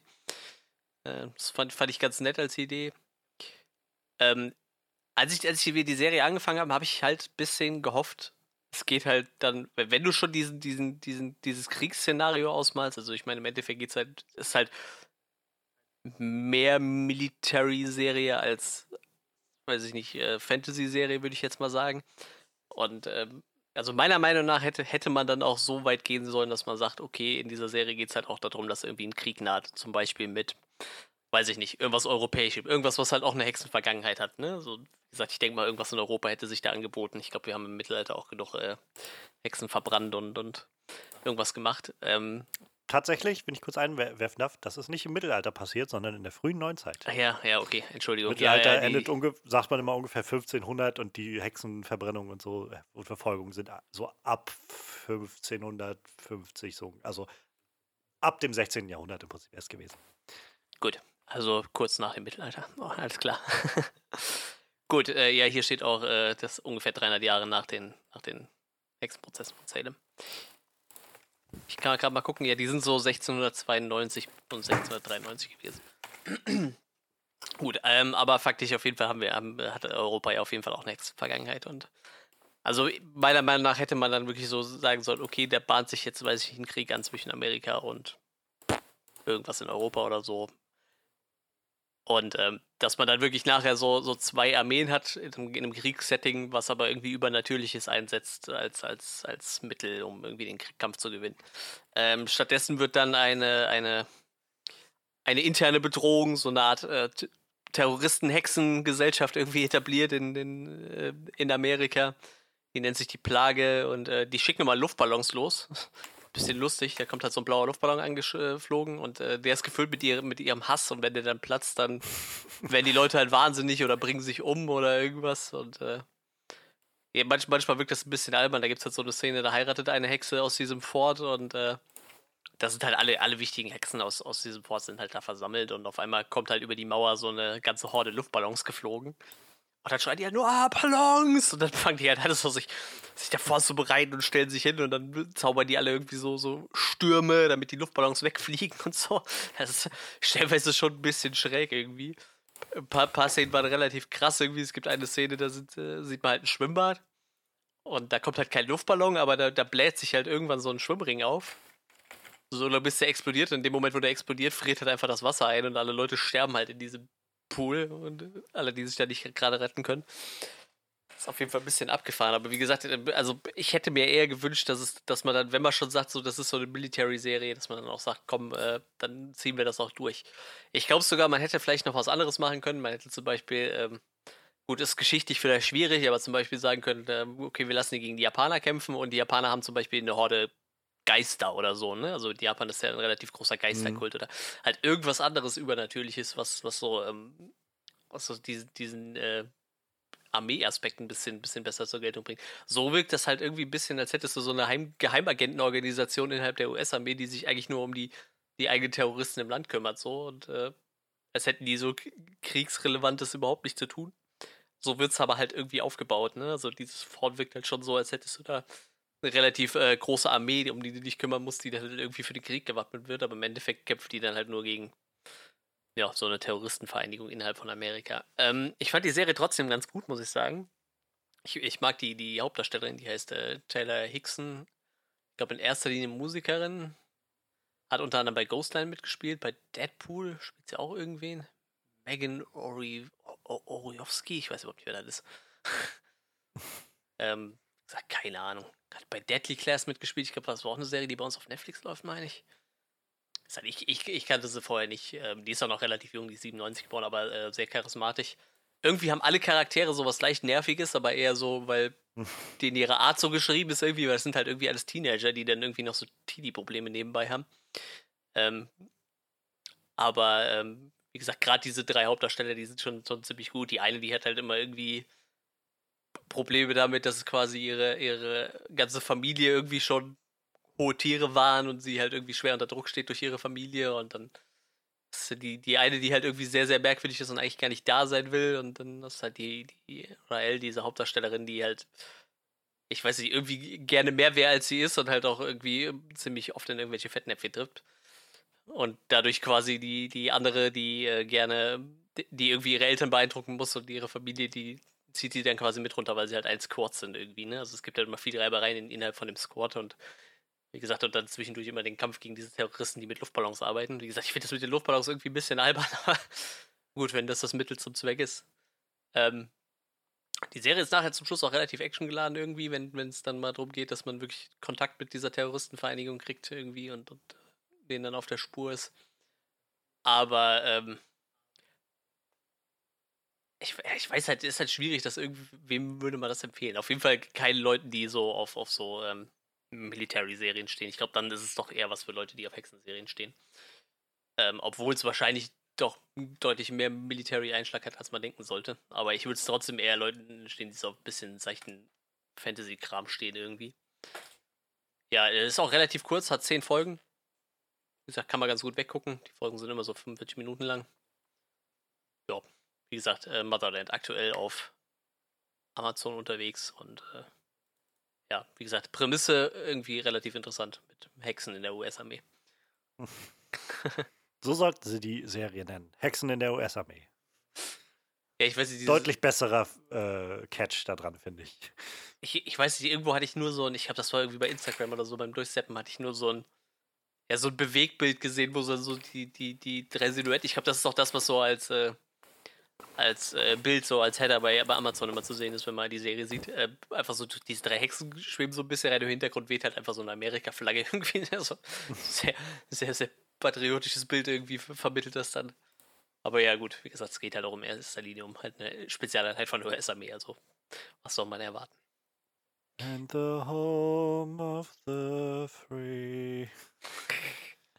ja. Ähm, dann soweit zu Motherland oder möchtest du gerne noch was hinzufügen? Ich glaube soweit noch nicht. Die zweite Staffel ist, glaube ich, bestellt. Mal abwarten, was, wann die kommt. Ich glaube, die ist schon Anfang des Jahres bestellt worden, aber ich glaube, durch Corona hat sich auch einiges verzögert. Ja, ja, die, diese Nachwirkungen werden wir dann jetzt wahrscheinlich häufiger noch spüren jo, in den das nächsten ich auch, Wochen ja. und Monaten. Das denke ich auch. Nun gut. So viel dann zu Motherland. Ähm, mal gucken, wenn ihr da mal reinschauen wollt. Äh, Vielleicht ist es eure Zeit wert. Wir haben jetzt noch unser Hauptgericht vor uns, nämlich unsere Review zu unserem, äh, ich weiß nicht, ob man geliebt sagen kann, einfach zu einer sehr ikonischen Videospielfigur, äh, die einen Film bekommen hat dieses Jahr, Sonic the Hedgehog.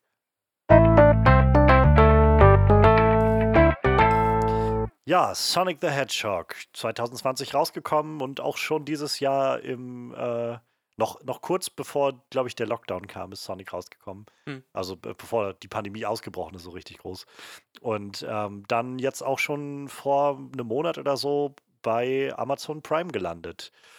Und ähm, ja, irgendwie stand das immer seitdem so ein bisschen im Raum, dass wir über den ja vielleicht auch mal reden könnten. Und wie es so der, der Fall wollte, sind wir auf den gekommen für diese Woche. Und ähm, ja, ich glaube, also ich bin, glaube ich, einfach mal gespannt, wie euer Bezug zu Sonic eigentlich ist bisher und, und weiß nicht, ob ihr dadurch mit irgendwelchen großen Erwartungen oder irgendwas in diesem Film gegangen seid. Denn, denn also für mich ist es so, dass ich, ich weiß, wer Sonic ist. Ich habe äh, irgendwann mal als, als Teenager, da, da war aber schon, sag ich mal, die PlayStation 2 schon etabliert hatte ich mal von meinem Cousin noch so einen alten äh, Sega Mega Drive ausgeliehen bekommen. und da war halt auch ein Sonic-Spiel dabei und das war so, wo ich das irgendwie, ja, das sind diese Sonic-Spiele und ich bin nie dabei weit gekommen, weil ich diese Steuerung mega beschissen fand. Ähm, und ja, also ich habe halt keinen großen Bezug zu Sonic, so. Es ist halt mehr, mehr quasi der Ruf dieses, dieses Eagles und ich weiß halt, dass der einfach damals, als der rauskam, auf einmal so einen, so einen sehr krassen Gegenpol zu Mario und Nintendo gebildet hat und dann sie irgendwann nur Scheiße gemacht haben mit Sonic und einfach Jahr für Jahr ein neues Sonic-Spiel rauskam, was noch beschissener war als das letzte. Und es, es gibt sehr seltsame Fanart zu Sonic. Das weiß ich. ähm, aber ich glaube, das geht allen animierten Charakteren. Das stimmt, so. aber ich glaube, Sonic ist schon echt bewundernswert weit. Also es gibt ja, ich meine, für uns vielleicht jetzt nicht so sehr, ich habe es noch nicht ausprobiert, aber gerade für amerikanische Kreise gibt es dieses Spiel, dass du einfach äh, mittlerweile eingeben kannst, deinen Namen The Hedgehog und dann wirst du, dann wird dir irgendwas angezeigt, irgendeine Fanart-Figur davon, äh, meistens dann mit irgendwie äh, wir müssen nicht zu tief darin abtauchen, aber ich glaube, vieles ist einfach sehr, sehr, hm. sehr, sehr obskur, was man so macht mit, mit diesen Figuren. Und ähm, ja, ähm, insofern, wie gesagt, ich kenne mehr den Ruf als alles andere und ich hatte dadurch jetzt auch irgendwie kaum Erwartungen, wenn ich ehrlich bin, für diesen Film, weil ich so gedacht habe, weiß nicht, ich, ich, ich, erwarte von Sonic eigentlich nicht viel. Ähm, das Konzept des Films, ich meine, ich wusste, dass der Film halt eine sehr seltsame Produktionszeit durchgemacht hat, denn wir haben alle den einen Trailer gesehen, den ersten Trailer, wo Sonic sehr seltsam aussah und menschliche Szene hatte ähm, und, und Finger an den Händen und so. Und das war ja ein großer Aufschrei und dann haben sie alles nochmal neu remodelt und die Figur nochmal voll neu animiert in dem Film und so. Und ähm, dann, das wusste ich halt. Jim Carrey war mir jetzt halt irgendwie äh, bekannt, dass der dabei ist. Ich bin jetzt nicht der größte Fan von diesen Menschentreffen auf animierte Figurenfilmen. Das geht selten gut auf, habe ich das Gefühl. Ähm, weiß nicht. Ich habe ich hat bei Detective Pikachu wohl ganz gut Ja, da, da ist es ganz gut aufgegangen, fand ich. Aber das ist auch so mehr die Ausnahme, habe ich das Gefühl. Also ich muss dann immer, wenn ich da sowas sehe, und hier noch mehr, also bei Detective Pikachu war es ja noch, dass die Welt rundherum auch einfach sehr, sehr äh, anders und, und so wirkte. Hier wirkt es halt einfach sehr wie, naja, ist halt ein Igel, also Sonic, der halt animiert in der realen Welt umherläuft. ähm, und ich, dann muss ich immer eher direkt so an diese Alvin und die Chipmunks-Movies oder sowas denken. Und dann ähm, finde ich jetzt, mhm. ist jetzt nicht das, was mich motiviert irgendwie. Aber ja, keine Ahnung. Also ich hatte jetzt nicht viele Erwartungen. Ähm, also ich habe jetzt nicht viel erwartet von dem Film. Dachte jetzt auch, das wird wahrscheinlich jetzt nicht der große Wurf werden. Aber ja, ich habe halt auch absolut keine Stakes da drin. So, es ist so ein, weiß ich nicht, es ist mir auch echt egal. Also, es ist halt nicht, dass, dass ich da reingehe und denke, oh mein Gott, wenn die jetzt Sonic versauen, da bin ich aber sauer. So, sondern, weiß ich nicht, ja, mal schauen, was sie jetzt draus machen. So, ich finde den Cast schon mal ganz angenehm und das war's. Was, wie geht's euch mit Sonic? Sonic, das ist doch mein, äh, mein Kindheitsidol. Ich muss ganz ehrlich sagen, ich fand die Spiele eigentlich immer ziemlich langweilig, weil du mich im Endeffekt immer nur gerade ausrennst. So, ich glaube, ich, glaub, ich habe drei Sonic-Spiele gespielt und dann äh, äh, das, wo sie angefangen haben, wieder Sonic-Spiele zu machen, nachdem alles andere gescheitert ist. Also äh, es gab ja irgendwann. Vor zwei Jahren oder so, meinst du? Ja, es gab ja irgendwann dann Sonic 4, was halt einfach wieder war wie Sonic 1, also so, so 2D äh, einfach ganz schnell laufen spielt, ne? Kein 3D, keine lustigen Firlefanz, sondern einfach nur Sonic, du rennst halt einfach durch Level. Und ich muss ganz ehrlich sagen, ich mochte bei Sonic, bei, bei allen drei Sonics für den Mega Drive immer nur das erste Level, weil du da einfach Vollgas durchlaufen konntest. So, das fand ich irgendwie total befriedigend, wenn du einfach mehr oder weniger strack Vollgas durch bis ins Ziel laufen konntest. Und mich hat das richtig genervt, wenn irgendwann ein Level kam, wo du die ganze Zeit, hier musst du springen, da musst du dann überlegen, da fährt eine Plattform langsam hoch und ich denke so, eigentlich will ich ja mit dem Vieh nur laufen so. Und deshalb fand ich die Spiele einfach immer vollkommen langweilig so. Aber hab ich ehrlich gesagt. Ich, ich kenne halt nur so die, die, sag ich mal, Lowlights, die dann später kamen. Also so, ich glaube, ein ganz großes Meme ist geworden von, von diesem einen Spiel, wo Sonic am Schluss die, die, die menschliche Hauptcharakterin küsst oder so. Und dann, dann gibt es dieses Spiel, wo er zum Werwolf wird oder Werigel oder sowas ja, ja, wird, genau, was ja. irgendwie auch alle, alle meinen, what, what the fuck is going on? dann gab es ja nachher irgendwann diese ganzen Spin-offs, so mit Shadow the Hedgehog und wie die alle heißen, so und äh, Knuckles und ich habe hier gerade eine Liste aufgemacht von Wikipedia. Holy shit, gibt es viele Sonic-Spiele. Yep, ich hab die Liste das war mir gar nicht so bewusst. Also, ich wusste, dass es viele gibt, aber so viele? Holy shit. Und ich weiß nicht, vor ein paar Jahren gab es halt irgendwann dieses, ich weiß nicht, den Sonic World oder irgendwie sowas, Sonic, Sonic Mania, glaube ich, war das das, wo es dann irgendwie das erste Mal hieß so, ich glaube, sie haben wieder ein gutes Sonic-Spiel gemacht. Ja, wie gesagt, was halt immer so ein bisschen funktioniert, sind halt diese, äh, die, die 2D-Plattformer so, ne? Weil da kannst du halt echt nicht viel versauen, wenn du dich so an dieses Standard-Sonic-Prinzip hältst, ne? Der Dude rennt halt irgendwie durch Loopings oder so, ne? Oder und, und, Ja. das, das funktioniert halt immer irgendwie, aber diese ganzen 3D-Games, die waren halt alle super schräg irgendwie. Ich habe da auch gefühlt keins von gespielt und äh, nachher habe ich Sonic eigentlich immer nur noch entweder bei Super Smash Bros. in Erinnerung gehabt oder bei äh, Mario und Sonic bei den Olympischen Spielen so. Das war so eigentlich alles, was ich da mit Sonic verbunden habe.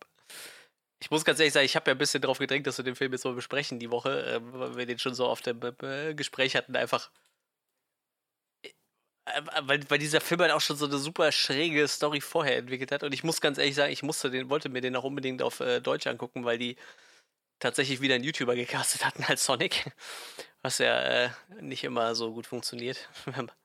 Wel äh, ja? Julian Bam, also ist damit einer der größten in Deutschland, ne? Den haben die als Sonic gecastet. Ja, gut. Hit or Miss, finde ich, so, was ich von Ja, ihm gesehen äh, habe. Also, so, wenn man so seine Videos kennt, also er steckt schon ziemlich viel Produktionsvalue rein. Und, aber ich, um das direkt mal vorwegzunehmen, also zwischen ihm und zum Beispiel Kronk liegen halt tatsächlich Welten so, ne? Obwohl er das halt auch nie gelernt hat, so. Aber, ähm, Das sind beides keine Synchronsprecher. die nee, nee, eben. Nee, aber tatsächlich bei Julian Bam funktioniert das tatsächlich so halbwegs, würde würde ich auf jeden Fall sagen. Ich weiß nicht, ob ihr den auf Deutsch gesehen habt irgendwie, aber. Ähm, Ich habe ihn auf Englisch geguckt, weil ich ehrlich gesagt keine Lust. Also ich wollte zum einen Jim Carrey im Englischen hören ähm, und Mhm. ich hatte aber auch keine Lust auf Julian Bam. Ja, ich- also ich da ich habe ich hab jetzt nichts groß ich gegen sagen. den. Ich, ich kenne den halt auch einfach nicht. So, aber allein die Idee von wir haben wieder einen YouTuber gecastet. Das ist wo ich ja, dann, ja. Ah, Es tut mir leid, nein. Also, ja, mag sein, dass er vielleicht einen ganz guten Job macht, aber er hat den Job nur bekommen, weil er scheiß YouTuber ist und, Ja, das, und ja, Follower jeden hat. Fall, So. ja. Das auf Und jeden Fall. Weiß ich nicht. Das Lustige Dann höre ich mir er, lieber Ben Schwartz an. das ist äh, das Lustige ist, kurz vorher hat er seinen äh, YouTube-Kanal eingestellt, meine ich. also er macht auf YouTube nichts mehr. Aber ja, äh, ja, ich wollte das tatsächlich äh, mir anhören. Als ich gesehen habe, dass sie den gecastet haben, dachte ich so, gut, jetzt guckst du den auf jeden Fall auf Deutsch so. Und ich muss ganz ehrlich sagen, ich bin, glaube ich, mit Jim Carreys deutschen Synchronsprecher einfach groß geworden und äh, ich ich, ich glaube, ich habe Jim Carrey noch nie auf Englisch gehört, wenn ich ehrlich ob in, in seiner Originalstimme gehört, glaube ich. Der ist auch sehr wandlungsfähig mit seiner Stimme. Ja, Als er Joe Biden gespielt hat, spot on. Ach, der Carrey ist super. also nicht in dem Film. Er hatte Joe Biden nochmal. Auch nicht schlecht. Der Film hat da schon was vorweggenommen. Er hatte schon bei den aktuellen Präsidenten der Vereinigten Staaten, Joe Biden, gespielt. Der, noch ist er nicht Nee, Präsident. stimmt. Aber ja, noch, noch, noch könnte. elect. Genau, noch könnte der Senat die, die Entscheidung, die vor ein oder zwei Tagen letzten Endes auch von, vom Electoral College getroffen wurde, äh, blocken. ich, ich blick da gar nicht Ähm, durch. Allerdings auch nur, wenn der Kongress damit äh, übereinstimmt. Also sehr dieses. Wahlsystem ist so merkwürdig, ich raff das überhaupt nicht. Also, als, als ich jetzt gehört habe, dass noch nicht mal so ist, dass äh, Wahlmänner danach entschieden, danach entschieden werden, wie groß einfach so ein Staat ist. Ne? Dass du einfach sagst, okay, hier wohnen halt 10 Millionen Leute, dann hat das halt mehr als in dem Staat, wo nur eine Million Leute wohnen. Nein, das ist einfach nur wie die äh, nach den äh, Bürgerkriegen in Amerika haben die einfach gesagt, wir wollen die Südstaaten mehr angleichen, deshalb kriegen die ein bisschen mehr Macht und kriegen mehr Wahlleute. So, ob die wesentlich weniger Einwohner haben oder so, hat da überhaupt keine Rolle gespielt. So. Das ist halt einfach vollkommen Panne. Nicht nur das, sondern selbst wenn es manchmal ähm, bei den bevölkerungsreicheren Staaten mehr Wahlmänner gibt, ist es nicht proportional Ja. zu den bevölkerungsdünnen Staaten. Denn es gibt eine Mindestwahlmannanzahl. Ich, ich meine, ich hatte gerade vor kurzem das äh, Beispiel gehört. Ich, also, äh, ich glaube ja, äh, California ist ja, glaube ich, am meisten mit irgendwie 52 größte, oder ja. so oder 50 Wahlmännern. Und ich glaube, die wenigsten, fragen jetzt nicht, was es war, hatte irgendwie zwei, glaube ich. Ähm, Arizona oder sowas? Nee, nee, Arizona war es nicht. Aber irgendwie einer so dieser kleineren Staaten da, so aus dem mittleren Westen. Ähm, und da liegt aber dann das, das Verhältnis liegt halt nicht so, nicht gleich quasi, sondern wenn du, wenn du Mhm. die aufrechnen würdest, die, die Leute, die halt in dem Kleinstaat leben, auch auf die Menge der Menschen, die in Kalifornien leben, hätten die proportional mehr Wahlmänner, als halt die Kalifornier haben. Da zählt die einzelne Stimme faktisch weniger als in einem Kleinstaat, wo vielleicht nicht so viele Wahlmänner sind, aber eben auch. Und das ist ja der Grund, warum die Republikaner immer sagen, so, ja, wenn, wenn wir halt das Electoral College abschaffen, dann werden wir halt nie wiedergewählt, so. Weil Großteil dieser Wahlkonzepte funktionieren halt darauf, dass, naja, nach Die letzten zwei republikanischen Re äh, Präsidenten haben nicht gewonnen, weil sie am meisten Stimmen hatten. Ja, ja, das ist so. Das ist Und also ich meine, selbst da würde ich sagen, keine Ahnung, das ist vielleicht kompliziert mit diesem Wahlmännersystem, aber es kann funktionieren. Aber dass wir an einem Punkt sind, wo irgendwie Monate nachdem das jetzt irgendwie alles durch ist, so und auch noch irgendwie ein Monat raus ist, bis die Vereidigung ist, und alle wissen, wer gewonnen hat und so, das System trotzdem so missbraucht werden kann, dass man die ganze Zeit zittern muss, das zeigt schon ganz schön, wie kaputt dieses System ist irgendwie. Es ist wirklich. Es soll halt, dieses ganze System soll irgendwie verhindern, dass es äh, zur, äh, wie hieß es, äh, Tyranny of the Minority, dass halt die, die, dass die Minderheit dann jedes Mal unterdrückt wird und nie eine Chance hat, auch nur ein Wort reinzukriegen. Das Problem ist, das, was die jetzt damit geschaffen haben, ist, dass eine Minderheit regieren kann, was auch nicht das Ziel Ja. ist. Ja, so, also, ja, läuft super in Amerika. Ja. Aber jetzt äh, von Jim Carrey als Joe Biden zurück zu Jim Carrey als Dr. Robotnik. Kein so großer Unterschied. doch, doch. Oh mein Gott, ich würde Joe Biden gerne. Ich hätte vielleicht ein bisschen mehr Freude an, dieser, an diesen kommenden vier Jahren, wenn ich davon ausgehen könnte, dass er so ein bisschen mit, mit diesen Googly-Brillen und einem fetten Schnurrbart umherlaufen würde. Wenigstens das. Seine Mitarbeiter nicht ausreden lässt und keine Ahnung. Ja, das wäre schon witzig. Ja, äh, aber wie gesagt, ich, äh, ich glaube, der einzige Grund, warum ich das auf Deutsch geguckt habe, war halt bei Jim Carrey und, und ich war tatsächlich neugierig auf, auf Julian Bam. So, ich, ich bin jetzt auch nicht so ein Riesenfan von ihm. Meine Freundin, die guckt so zwei, drei Videos von ihm ganz gerne, sonst aber eigentlich auch nichts. Aber äh, ich war halt gespannt, wie der sich so schlägt. Wie gesagt, ähm, es gibt ja auch genug YouTuber, die schon gezeigt haben, dass das keine gute Idee ist, wenn man sie castet. Ähm, was, was war denn mit diesem Ben Schwarz? Der war doch auch nicht so ganz umstritten irgendwie, ne? Als, als Synchronsprecher, oder? Also der war doch auch irgendwie.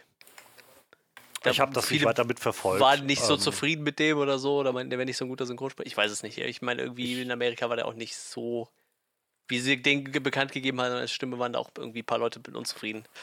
Aber es könnte auch an Ahnung, was also anderem ich- liegen. Ich habe es halt nicht, ich habe es halt absolut nicht mitverfolgt damals, was da war. Ähm, so, ich glaube einfach, das Originaldesign des, des Eagles hat einfach so viel Raum eingenommen. Stimmt allerdings. Ähm, aber ja, keine Ahnung. Also ich generell Ben Schw- Schwartz, ich mag den eigentlich ganz gerne. So, ich finde, das ist so. Der kommt halt so, man merkt halt, dass der so ein typischer äh, amerikanischer so Stand-up-Comedian ist oder aus dieser Szene kommt. Ähm, der hat auch, glaube ich, ein Stand-up-Special bei Netflix, was er zusammen mit äh, Thomas Middleditch macht, den man wahrscheinlich auch aus vielen verschiedenen Sachen irgendwie immer mal so wahrgenommen hat. Also ich glaube, das Größte war wahrscheinlich so, der, Thomas Middleditch war in dem letzten Godzilla-Film, glaube ich, mit irgendwo dabei als einer dieser Nebenfiguren. Ähm, aber ansonsten ist so, keine Ahnung, ich mit Thomas Middleditch verbinde ich immer sofort die, diese Pete Holmes-Sketch, die man so sieht von seinen X-Men und äh, ich weiß, er hatte doch dieses Mortal Kombat-Turnier oder sowas, war auch so Pete Holmes-Sketch-Reihe und da ist Thomas Middleditch immer ganz viel dabei gewesen. So Sitcoms findest du, wie so Parks and Recreation ist Ben Schwartz ganz viel dabei und so, da, da blühen die, also das, das ist halt diese Szene, so diese Szene von diesen Stand-Up-Komikern, die irgendwie überall ihre Schnittmenge haben. Ich glaube, Ähm. mir fiel auch gerade ein, ich glaube, es war auch was anderes. Ich glaube, es war, ähm, es gibt ja diese eine After-Credit-Scene mit, mit äh, Tails und da haben sie eine Synchronsprecherin gewählt, die, glaube ich, in der animierten Serie oder so gesprochen hatte. Und ich glaube, die Leute waren, äh, hatten sich beschwert, weil sie da nicht den, den Sonic-Sprecher gecastet hatten oder so. Irgendwie sowas war da. Also ich habe Ah, okay. also es war, glaube ich, gar nicht gegen ihn gerichtet, sondern da waren nur Ja, Leute, ja. die lieber irgendwie Mag- einen anderen Sprecher haben wollten. Ich glaube, das war es irgendwie, was ich im Kopf hatte. Gibt's, ist das so wie mit, ähm, wie, wie mit Optimus Prime, dass sie bisher so einen zentralen Sonic-Sprecher hatten für alle Ich habe Sachen? keine Ahnung. Oder? Ich, ich, ich habe die ganzen Sonic-Serien nie gesehen. Also eine, die kam bei uns ja irgendwie mal im Fernsehen, wie ich noch klein war. Da habe ich bestimmt ein paar Folgen von gesehen, aber ich kann mich da sonst auch überhaupt nicht dran erinnern. Ich wollte gerade sagen, da sind die wahrscheinlich im Vorteil, wie wir, oder beziehungsweise wie ich auch äh, unter anderem, die halt die Originalserie nie gesehen Ja. haben, weder auf Deutsch noch auf Englisch. Und ich fand, der Sprecher hat einen ziemlich guten Job gemacht als Sonic. Ja, wie gesagt, also Ja, der, der, auch. der scheint ja auch nicht das erste Mal irgendwie ein paar Sprechrollen gehabt zu haben. Ne? Also warum auch nicht, ne? Deshalb, ich, hatte das wahrscheinlich einfach nur falsch im Kopf. Ich, ich meine, irgendwie sowas war da, dass sie sich einfach nur über die Wahl beschwert haben und nicht über den Sprecher selber, sondern nur, weil es nicht wer anders war. Wundern wird es mich ne? nicht, ja. Ja, naja. Ja, wie, also ich glaube, wir haben jetzt so, so ganz gut abgegrast, irgendwie, wie wir so dazu stehen, aber wie, wie, wie seid ihr denn noch rausgekommen aus, aus Sonic? Ja, durchwachsen irgendwie, ne? Also, ich würde jetzt nicht sagen, der Film war scheiße, aber der war halt auch echt nichts Besonderes so, ne? Also dafür, dass ja echt viele gesagt haben, Ja, wie der raus ja. war, so, ja, das ist äh, schon einer der besseren Videospielverfilmungen. Das mag vielleicht sogar sein, aber das liegt halt einfach nur daran, dass alle anderen so echt scheiße sind. Und nicht, dass der Film jetzt so besonders raussticht irgendwie. Also wie gesagt, ich, ich gehe halt davon aus, ähm, also das Design reißt, glaube ich, ein bisschen was raus, weil du halt jetzt diesen Charakter wenigstens auch als das erkennst, was er sein sollte. Aber äh, ich finde, der hatte halt so, so seine Momente, wo ich sagen muss, okay, das fand ich halt ganz nett oder ganz witzig, aber ich, ich weiß nicht, ist halt, ist halt echt so ein Durchschnittsfilm, ne? Was wahrscheinlich für eine Videospielverfilmung halt schon okay ist dann irgendwo, ne? Wenn man halt guckt, was ist. Hätte schlechter sein können, hätte aber auch besser sein können. So das, das Ja, eher so, sowas in, in die Richtung so. äh, Oder wenn du jetzt Monster Hunter guckst, der wird ja total zerrissen gerade, ne? Und wenn du dann aber nur sowas daneben stehen hast, dann steht halt Sonic wieder relativ gut da irgendwie, ne? Freddy, wie sieht's bei dir aus? Ja, ich, äh, das ging mir, ging mir sehr ähnlich. Ähm, der Film hatte echt Momente, die ich, die ich sehr genossen habe. Aber dann auch wieder Momente, wo ich mir dachte, das, das war so merkwürdig, das, das wirkte gerade so aufgesetzt und da reingezwängt und reingeschustert irgendwie. So ganz offensichtlich von einem Writer, der, der irgendwie keine Ahnung hat oder der sehr verzweifelt noch versucht hat, an dem Skript rumzudoktern, einen Tag bevor er es einreichen musste. Keine Ahnung. Also, der, das, ja, Mixed Bag. Ja, geht mir, geht mir sehr ähnlich. Ähm, ich meinte schon, bevor wir angefangen haben, jetzt aufzunehmen, so, ich glaube, das ist so ein Film, wo ich einfach echt nicht viel zu sagen habe, weil das so für mich in keine Richtung irgendwelche großen Emotionen auslöst, wenn ich ehrlich bin. Ähm, ich ich finde, es wird ziemlich schnell klar, dass das Ganze schon als, als vor allem als Kinderfilm konzipiert ist. Hm. Ähm, und als solcher, glaube ich, funktioniert er, aber selbst da ist es halt so ein Mittelfeldding. Also, keine Ahnung. Ich, ich muss dann immer vor allem. Also, ich weiß nicht, wann ich das letzte Mal, sag ich mal, so einen reinen Kinderfilm gesehen habe, wo man gesagt hat, ja, wir müssen uns, so habe ich nämlich ganz häufig das Gefühl gehabt bei dem Film, wir müssen uns jetzt hier nicht groß Gedanken um irgendwelche, weiß ich nicht, um irgendwelche Plot-Besonderheiten oder irgendwas machen. So, Hauptsache, es passiert irgendwie ein bisschen was. Es sind so ein paar Gags auf dem Weg dahin und die, so, dass Kinder halt beschäftigt sind damit. Und dann ist das Ganze in, weiß ich nicht, äh, knapp 90 Minuten durch oder so. So, ich, das weiß ich nicht, wann ich das letzte Mal so einen Film gesehen habe, weil die meiste Zeit in den letzten Jahren waren es eher so diese typischen Familienfilme aller Pixar oder sowas, wo halt ganz offensichtlich das schon in so einer Aufmachung ist für Kinder und so und auch mit dem Humor für Kinder, aber halt schon doch auch eine, eine größere Message irgendwo dahinter steckt oder so. Und äh, es tut mir leid, also das, das hat Sonic jetzt nicht, so der Film, finde ich. Das hat absolut nichts weiter dahinter. Es hat einfach nur so ein kleines, ja, so ein kleines Abenteuer irgendwie von diesem Hedgehog für Kinder halt. So angefangen von der Narration, mit der das Ganze beginnt, von der ich sagen würde, das ist unglaublich klischeehaft und ausgenudelt, aber halt für Kinder funktioniert das so. So, Das ist halt dieses Meme. ja, ja, ganz genau. Scratch. So. Und selbst dann gibt es dann gibt's eine Backstory in dr- drei Minuten oder sowas aufgelistet und so von der tragischen Kindheit bis irgendwie dann so, und das ist alles, wo ich so, ja, weiß ich nicht, ich kann, ich kann dem Film das nicht mal übel nehmen, weil das ganz offensichtlich nur so gedacht ist, als damit Kinder schnell reinkommen in den Film und alle Fragen beantwortet sind, so. Der Film ist halt einfach absolut nicht für mich gemacht, so. Aber es hat, glaube ich, einfach generell nicht für Erwachsene gemacht, würde ich behaupten wollen. Und äh, weiß ich nicht. Deshalb habe ich so kaum, kaum Gefühle für irgendwas dafür und auch eigentlich nicht so viel dazu zu sagen. So mein, es gibt so ein paar Momente, die ich einfach echt lustig fand, ähm, aber auch nur ein paar. Und ansonsten, ja. Ja, eben. Ja, aber dann sind wir, glaube ich, alle erstmal so auf derselben Seite irgendwie. Ähm, dann lasst uns doch vielleicht anfangen, egal wie schwierig oder nicht es jetzt werden sollte, mit unseren üblichen Dingen, die uns gut gefallen haben, da dran. Also, ich glaube, am allermeisten hat mir noch die Action gefallen. So die, die Art, wie Sonic umgesetzt wurde, dieser Speedster, so die, die Dynamik der Kamera, irgendwie so die Shots. Das hat wirklich Spaß gemacht, das zu sehen. Das war, keine Ahnung, halt nicht so, nicht, nicht so super eckig und äh, vielleicht ein bisschen clunky wie mit The Flash, Hm. ähm, sondern sehr, sehr, sehr geschmeidig. Ich schätze, die Animation macht das möglich. Äh, das ist alles sehr fließende Bewegung, dass alles eins ineinander übergeht. Das fand ich ziemlich, ziemlich gut choreografiert alles. Und ja, das war immer schön, das, schön, das zu sehen. Ja, sie haben es halt War cool, war, war richtig cool. Also da hat sich der innere Teenager mir so, oh yeah. Sie haben sich halt so ein bisschen Mühe gegeben, das, das auch mal irgendwie zentraler einzusetzen, also wie es halt Sinn macht für Sonic, denke ich. Also ich, es gab so, als er das erste Mal das so an den Tag gelegt hat, auch da, ich glaube, in diesem Bar-Fight war das. So diese, diese Geschwindigkeit, die das Ganze hat, so von, naja, die Welt steht halt still, während er dann unterwegs ist. Und er kann dann alles Mhm. machen. So, das war halt, wo ich sofort denken musste an die Quicksilver-Szenen aus den X-Men-Filmen. Ja, Und dann immer so gedacht habe, ja, in den Quicksilver-Szenen haben sie es irgendwie jeweils in, naja, sagen wir in zwei von drei Filmen haben sie es irgendwie eine interessante Szene draus gemacht und es danach einfach nicht mehr zu benutzen gewusst. Und selbst da war es dann so von einem Film zum nächsten immer bloß so die Copy von dem, was wir letztes Mal schon hatten. Und hier haben sie es dann doch irgendwie so ein bisschen sich nicht gescheut, das immer wieder einzusetzen, weil du irgendwie auch gar nicht dieses Problem hast, irgendwie die ganze Zeit dich zu fragen, irgendwie, aber warum macht er das denn nicht? Und das, äh, weil dieses, also der Film hat einfach ganz andere Stakes als so ein, so ein X-Men-Film oder so. Ja. Ähm, obwohl ich mich schon an manchen Punkten gefragt habe, warum macht er das jetzt nicht einfach? Also kann ich nachvollziehen, aber das war so, wo ich gedacht habe, so immer wenn dieser, dieser Gedanke so aufgefunkt ist in meinem Kopf, dachte ich, ich habe darüber mache ich mir jetzt ehrlich gesagt keine Gedanken. Das ist mir gerade echt zu blöd. Der, er hat einfach diesen ja, also Anspruch so nicht. ein, wenn ich jetzt daran noch Kraft stecke, mich darüber aufzuregen, dass es irgendwie da keine, dann weiß ich nicht, also dann, dann, das, das ist mir dann Sonic nicht wert, gerade der Film. Nee, also kann ich absolut nachvollziehen. Ähm, die die Bar-Szene ist auch eine der Oh besten ja. Szenen. Und so sehr ich die genossen habe, habe ich trotzdem irgendwie beim Schauen so gedacht, ich würde sie, glaube ich, jetzt noch mal 30, 40 Prozent mehr genießen, wenn Quicksilver-Szenen das nicht schon besser gemacht hätten in den X-Men-Filmen. Ja, Denn keine, Ahnung, ich finde die Quicksilver-Szenen irgendwie doch cooler. ich mag die aus, aus Days of Future Past. Ich, die aus Apocalypse kriegt mich schon nicht mehr so sehr.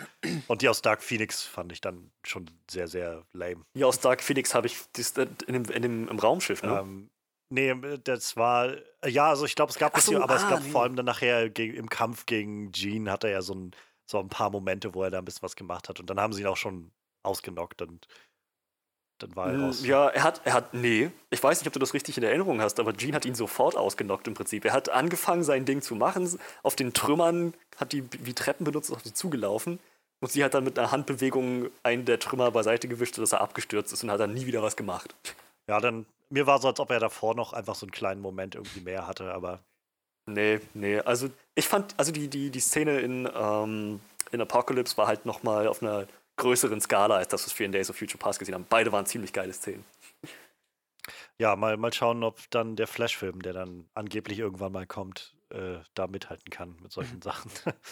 Dann muss der genau dasselbe machen wie erst Quicksilver und dann Sonic und zu einem richtig catchigen Popsong alles in Zeitlupe, außer für den Hauptcharakter, der alles sofort manipuliert, Ja. sofort biegt. Ja, also da, das war schon, das war jetzt schon ganz ansehnlich in Sonic, ähm, aber ja, also wie gesagt, hat jetzt auch nicht die größten Emotionen bei mir hervorgelöst. War so, ja, ganz nett Nee. irgendwie. So.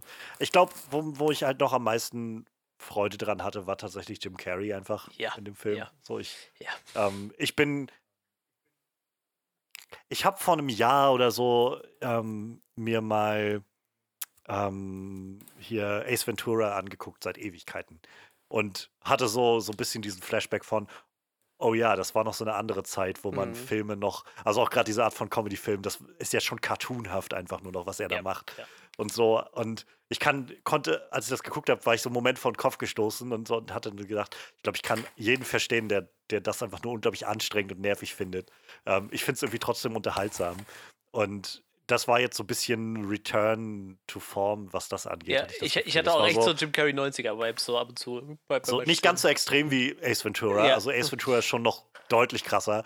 Aber er, er wird schon, weiß ich, er scheint schon ziemlich viele Freiheiten zu haben. Und ähm, das habe ich halt doch sehr genossen. Also ich, so, ich, ich bin zwar immer, ich habe noch nicht ganz verstanden, ist er jetzt ein Roboter oder nicht? So, irgendwie reden die ständig Leute davon, dass er ein Roboter ist, aber ist, das, Mhm. soll- ist das nur ein Anspiel auf seinen Namen oder so? Und Er macht auch diesen ja, ja, Robot-Dance die ganze und Zeit. auch das war so, ich, ich verstehe nicht, was das soll, um ehrlich zu sein, aber okay.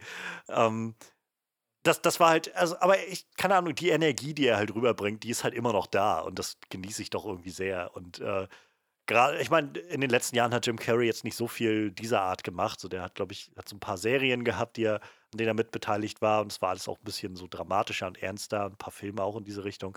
Aber halt diese, Ja. so manische Art irgendwie hat er schon länger nicht mehr so rausge rausgebracht. Und das habe ich genossen, irgendwie da drin zu sehen. Ähm, einige Szenen auch da wieder waren auch einige Sachen waren halt einfach sehr, sehr kindgerecht, so für, für so ein bisschen plumpen Kinderhumor. Andere waren halt einfach sehr, von seiner Performance einfach sehr, sehr gut und sehr, sehr clever.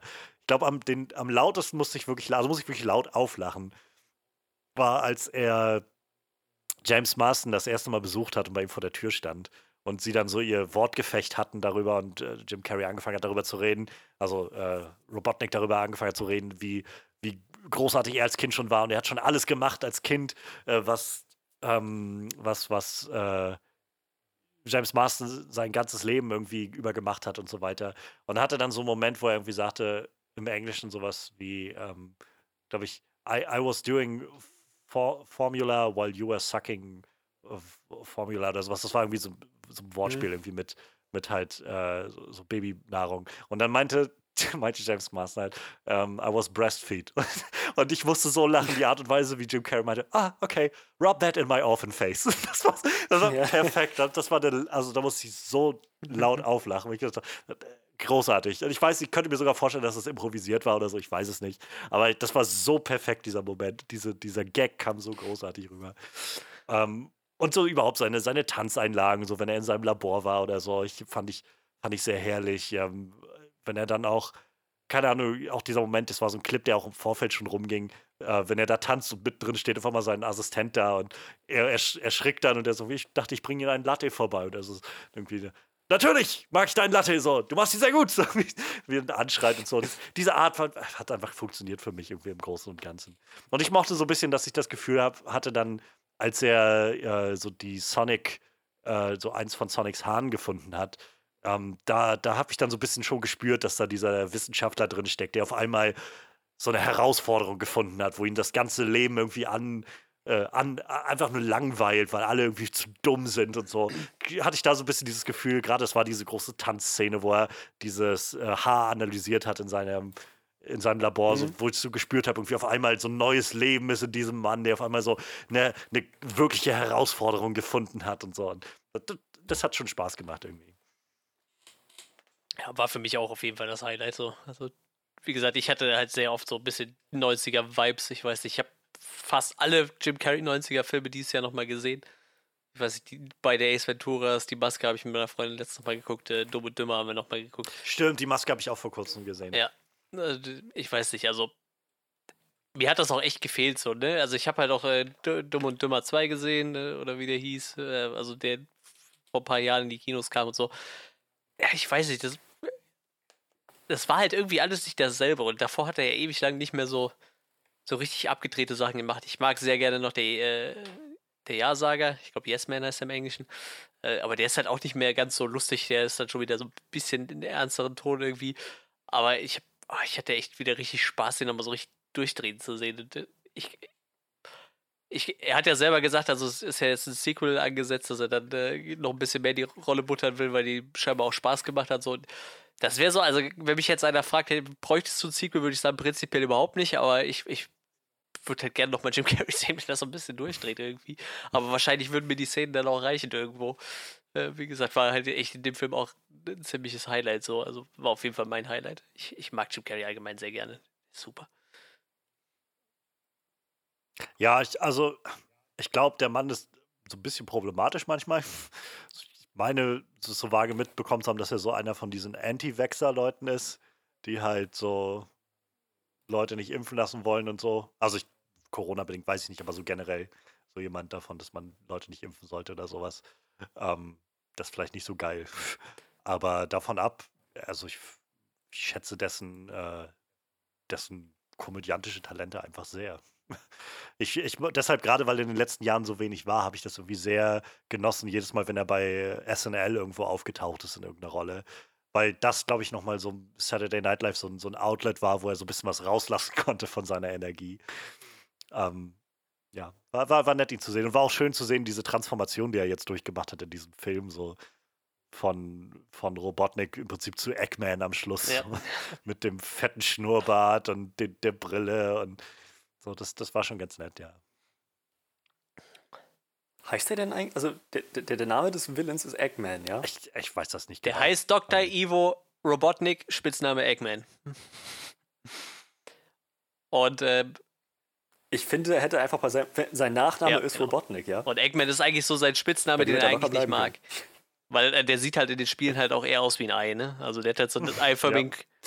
Deutlich dicker. Ja, ich hab also mir der hat ein halt gefühlt keinen angeschaut, Hals, ne? Der hat so, so einen merkwürdigen eiförmigen Körper und dann hat er total dünne, schlachsige Beine da dran. Äh, deshalb äh, wahrscheinlich Eggman, ne? Er ist also ei- eigentlich auch kein Roboter, weil das ja eben kurz mal Thema war. So, also er ist eigentlich eher einer, der, äh, der baut halt immer nur so verrückte Apparaturen und so, ne? Also ich, ich kann mich daran erinnern, in den Sonic-Spielen hat er immer am Ende von so einem Levelabschnitt kam er dann mit einem neuen coolen Gefährt an. Ich glaube, das sollte dann so ein bisschen diese Szene in dem Auto äh, darstellen, halt, ne, mit dem er da rumgefahren ist. So, das ist so sein Ding eigentlich. Der Eggman. Ich fand's auch, erst dachte ich, das ist ein bisschen schräg, dass er so anders aussieht halt, ne? Also der sah ja aus wie ein. Ich sag mal, der war ja relativ äh, schick gekleidet irgendwie. So, und dann, dann haben sie aber zum Schluss doch noch mal den Eggman rausgeholt. Mit dem fetten, diesem Schnurrbart, das war echt schon super schräg. Ah, das war schön. Ich könnte noch was, Ja. ich könnte noch was in den Raum schmeißen, wenn Freddy jetzt nicht noch was über äh, Jim Carrey sagen möchte.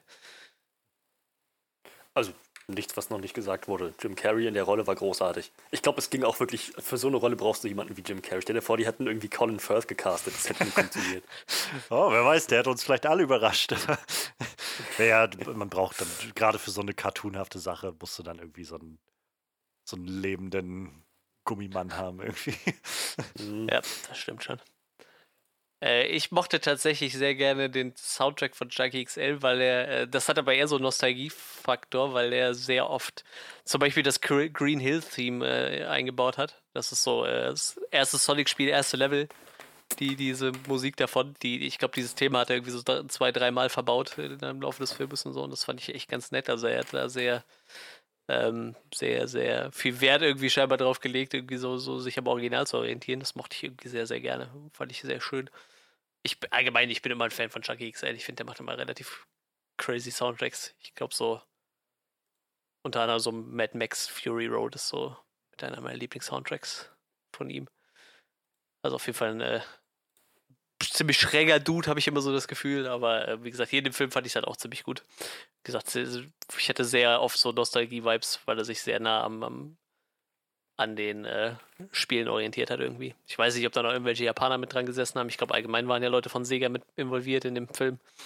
Vielleicht haben die da ein bisschen nachgeholfen so, aber ich, ich mochte das schon sehr gerne. Tja.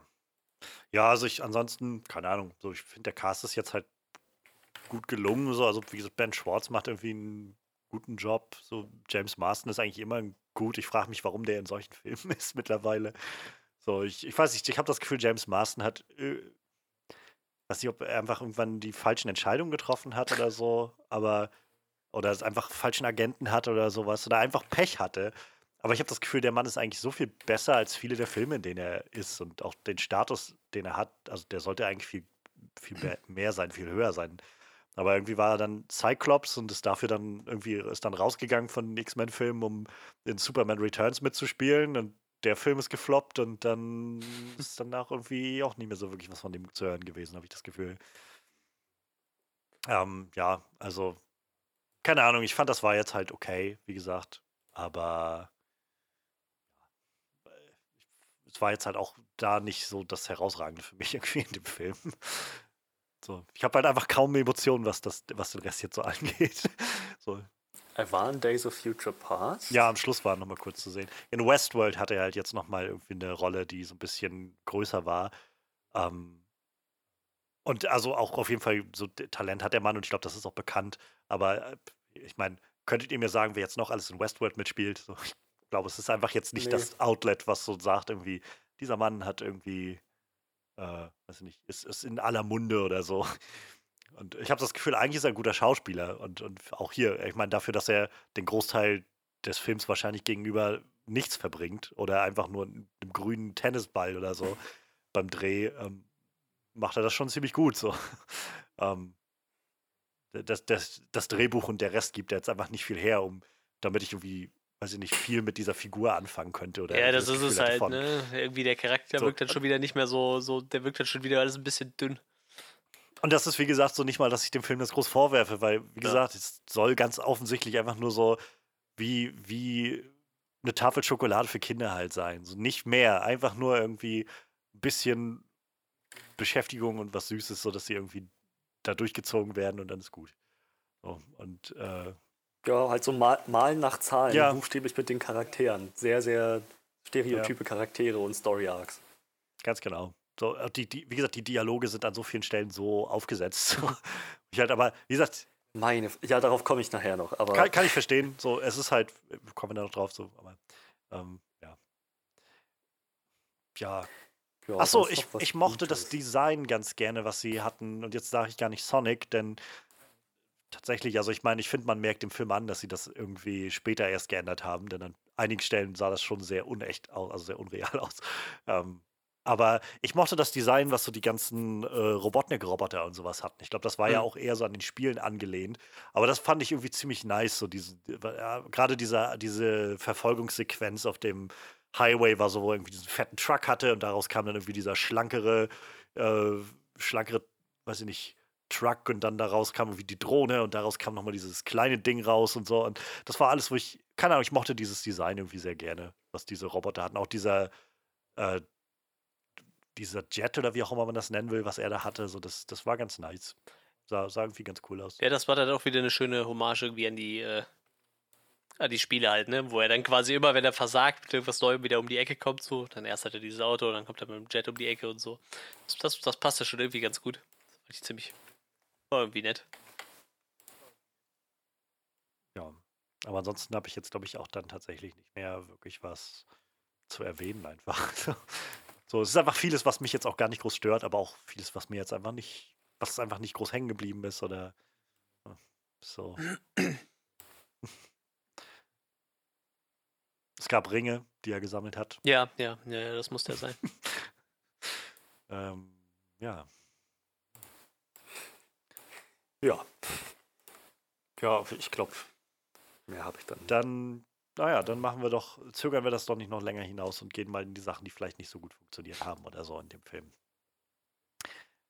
Ja, ey, manche Dialoge.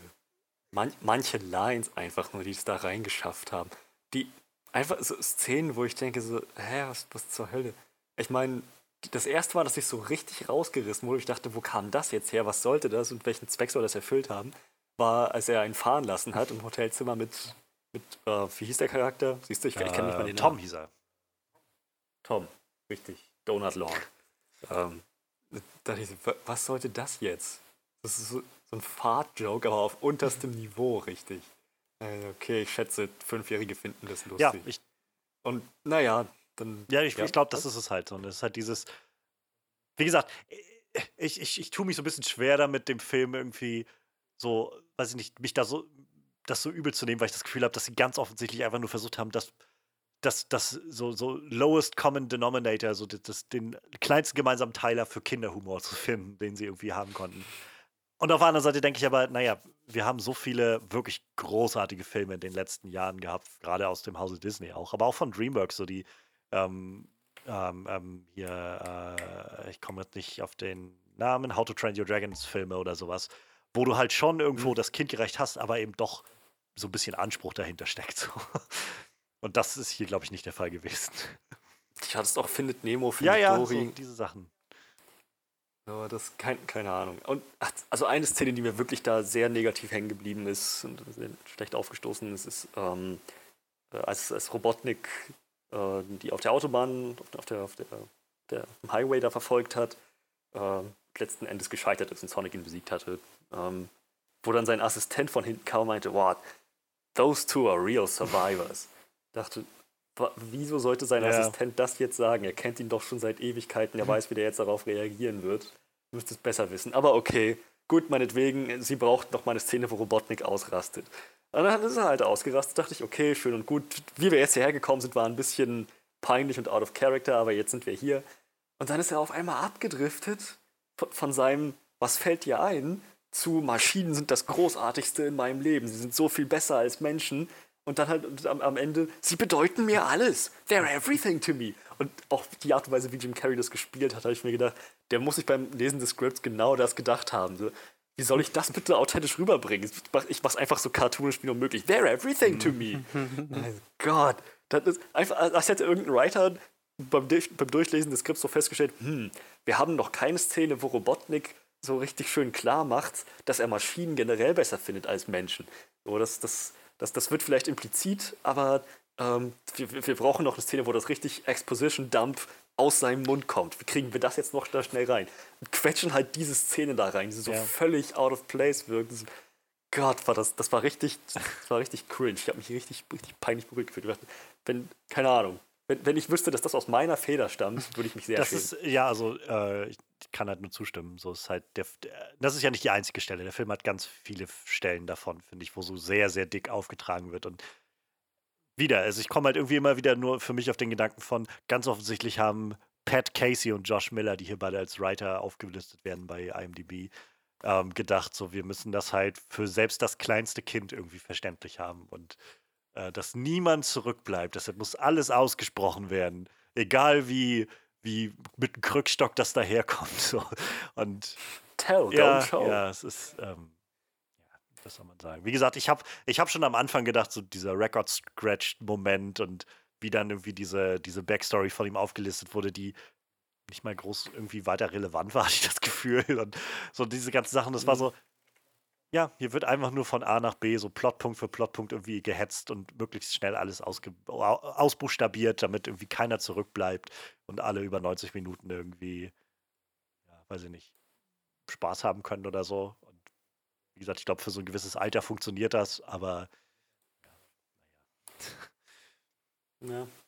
Was mich tatsächlich, ähm, also neben, sag ich mal, diesen großen Sachen und auch die Story ist halt einfach so unglaublich plump. Mhm. Ähm, so, neben, neben diesen Sachen, wo ich jetzt nicht mal gewillt bin, mich dafür groß in Rage zu bringen. So, ich finde das einfach nicht, nicht clever gemacht, aber ganz offensichtlich wurde da einfach nicht viel Arbeit reingesteckt. Ähm, war tatsächlich so Sachen wie dass äh, ich finde, dem Film fehlte so eine gewisse Skala, so eine große Skala, sondern ich hatte das Gefühl, über viele Passagen des Films fanden entweder statt in irgendwelchen, also nicht in irgendwelchen Häusern äh, oder, oder weiß ich nicht, äh, irgendwelchen so Schuppen oder dann irgendwo auf der Straße in einem Auto oder dann am Schluss nochmal kurz an einem Hochhaus oder so. Aber das war so, irgendwie fehlte mir so ein bisschen das Gefühl von, von Weite. So, ich meine, sie sind scheinbar die haben nicht das ganze Land durchquert, aber sind doch irgendwie auf so einem ziemlichen Roadtrip unterwegs gewesen. Und davon habe ich mhm. aber auch, also das Gefühl hat sich nie in irgendeiner Form eingestellt bei mir oder so. Ähm, sondern es fühlte sich alles sehr, sehr klein an. So. Und ähm, ja, das, das weiß ich, fiel mir einfach auf beim Schauen.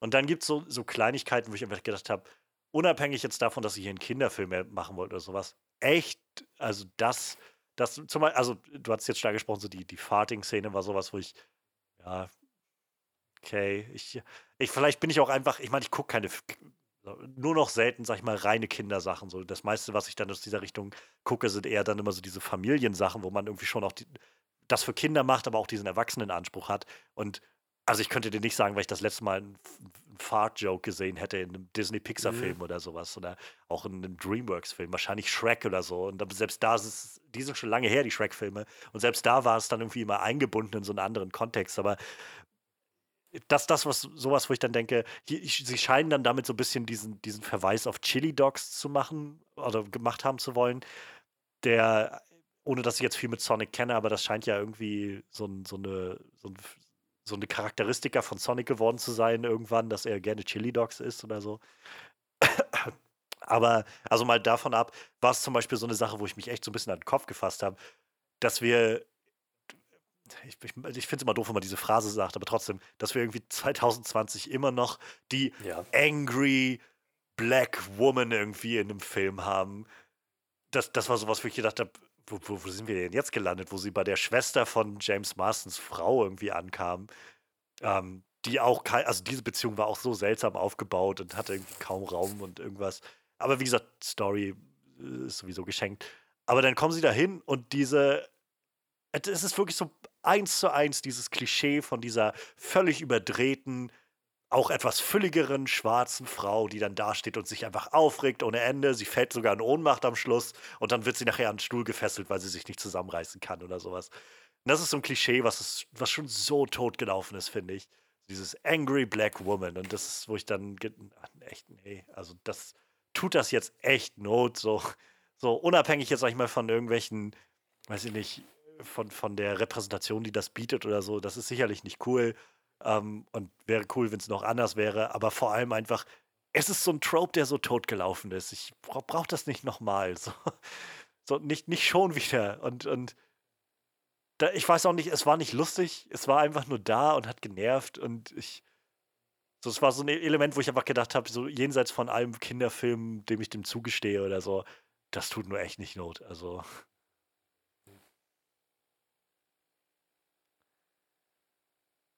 Ja, und ansonsten, ähm, ich hatte es schon mal angesprochen, so ich finde die Animation war tatsächlich nicht immer sehr überzeugend. Also es hat über große Strecken irgendwie funktioniert, aber es gab auch so Momente, wo ich gedacht habe, ja, das sieht für mich jetzt schon aus wie, weiß ich nicht, PS4-Charakter, der jetzt gerade in so einer realen Umwelt steht. So, ähm, so, so hundertprozentig kaufe ich euch das jetzt nicht ab, dass, dass Sonic da gerade vor dem Auto steht und Fisch auf dem Kopf hat oder so, sondern das, ja, tut mir leid, das sieht aus wie, wie aus einem Sonic-Game, was ihr letztes Jahr released habt.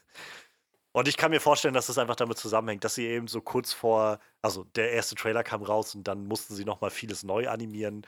Ähm, das wird sicherlich nicht geholfen haben. Und ich glaube, es gab auch echt viele ähm, unschöne Berichte damals darüber, dass das, äh, dass die, die ähm, Animatoren irgendwie ziemlich Überstunden machen mussten, die nicht bezahlt wurden und dann gefeuert wurden kurz danach, nachdem das alles gemacht wurde und so und ohne dass sie entgelt. Also es war, glaube ich, keine schöne Sache. Ähm, aber nichtsdestotrotz kann ich nur sagen, dieser Film hat mich jetzt nicht immer überzeugt mit dem Design. Ich bin froh, dass es nicht das Horror-Design ist, was ursprünglich mal da sein sollte. Aber das ist, ich weiß nicht, ob das jetzt der Maßstab sein soll, dass ich deshalb zufrieden damit bin. Ja. Aber das war schon echt super gruselig, oder? Dieses alte Design. Da fragst du dich halt echt, wer auf die Idee gekommen ist, so. Der muss Zähne naja, glaub, haben, der muss ich meine, Zähne haben. Ich mhm. meine, Tim Miller ist einer der, der äh, Produzenten gewesen, der auch Deadpool gemacht hat. Genau, Tim Miller. Ähm, und ich meine mich zu erinnern, als das damals rauskam, als dieser erste Trailer rauskam und so der Backslash schon ein bisschen war, da hatte Tim Miller sich noch dazu geäußert und meinte so, nee, wir müssen ja so einen Weg finden, dass wir das irgendwie realistischer machen, also dass man, dass die Zuschauer das glauben können oder so, ne, dass das halt nicht die, äh, ne, dass, dass das irgendwie glaubhaft wird. So, es muss halt so, so ein Mittelweg sein irgendwie. Und naja, ganz offensichtlich haben sie sich damit ziemlich in die Nesseln gesetzt. Ja, vor allem, das ist, wenn es dann nachher wirklich so ein Film ist, der in erster Linie für auf Kinder abzielt, so, dann brauchst du doch keinen Mittelweg finden. So. Bei Kindern ist das wahrscheinlich, also da hätte es das Originaldesign auch ja. von Anfang an getan. So, das ist halt irgendwie. Ach, ich weiß es nicht. Was ich mich halt vor allem frage, ist, was, naja, wie, wie vor allem Fans halt des Originalen, also vom, vom originalen Sonic irgendwie zu diesem Film stehen. Ähm, denn, wie gesagt, ich habe nur keinerlei Stakes da rein. Ich kann das absolut nicht beurteilen, ähm, wie gut oder wie, wie, wie getreu das jetzt ist. So, ich glaube, von der Charakteristik werden sie diesen bisschen, keine Ahnung, in meiner Vorstellung war Sonic, glaube ich, immer so ein bisschen mehr noch mit dieser Attitude, so 90er-Attitüde, die vielleicht nicht mehr zeitgemäß ist, aber so ein bisschen mehr, sagen wir so ein kleines bisschen mehr edgy. So, ich glaube, das war ja das, was sie immer gegen Mario ausgespielt haben, so dieses äh, Sega does what Nintendo don't. So dieses, diese Idee mhm. von, ja, Sonic ist cool. So. Und hier, er kommt schon cool rüber, aber hier äh, ist er halt doch mehr Kind als alles andere, hatte ich das Gefühl. So. Ja. Und äh, da, da weiß ich nicht immer so ein bisschen davon ab, dass es auch alles in der realen Welt spielt und so, so, ich, keine Ahnung, ich weiß nicht, wie Sonic-Fans das Ding aufgenommen haben. Also, ich, ich, es war nur, was, was ich mich gefragt habe am Ende, so, ob das, ob das jetzt so allen Sonic-Fans gerecht wurde. Weil, wie gesagt, es ist ganz offensichtlich eher ein Kinderfilm. Die meisten Sonic-Fans werden keine Kinder mehr sein. Ja, das, das, ist es halt. Das denke ich mir halt jedes Mal. Das ist ein bisschen was anderes irgendwie bei Pokémon, ne? Aber Pokémon hat mein, also Detective Pikachu hat meiner Meinung nach so die Waage gehalten, ne? Das kannst du so als, als äh, 30-jähriger Pokémon-Fan kannst du den Film halt trotzdem gut finden, so.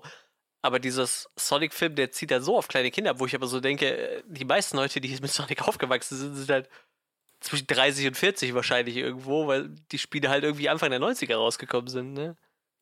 Vielleicht wollten sie doch einfach eine neue Generation damit Ja, aber dafür müssten sie halt gute Spiele aber liefern. Ne? also irgendwas.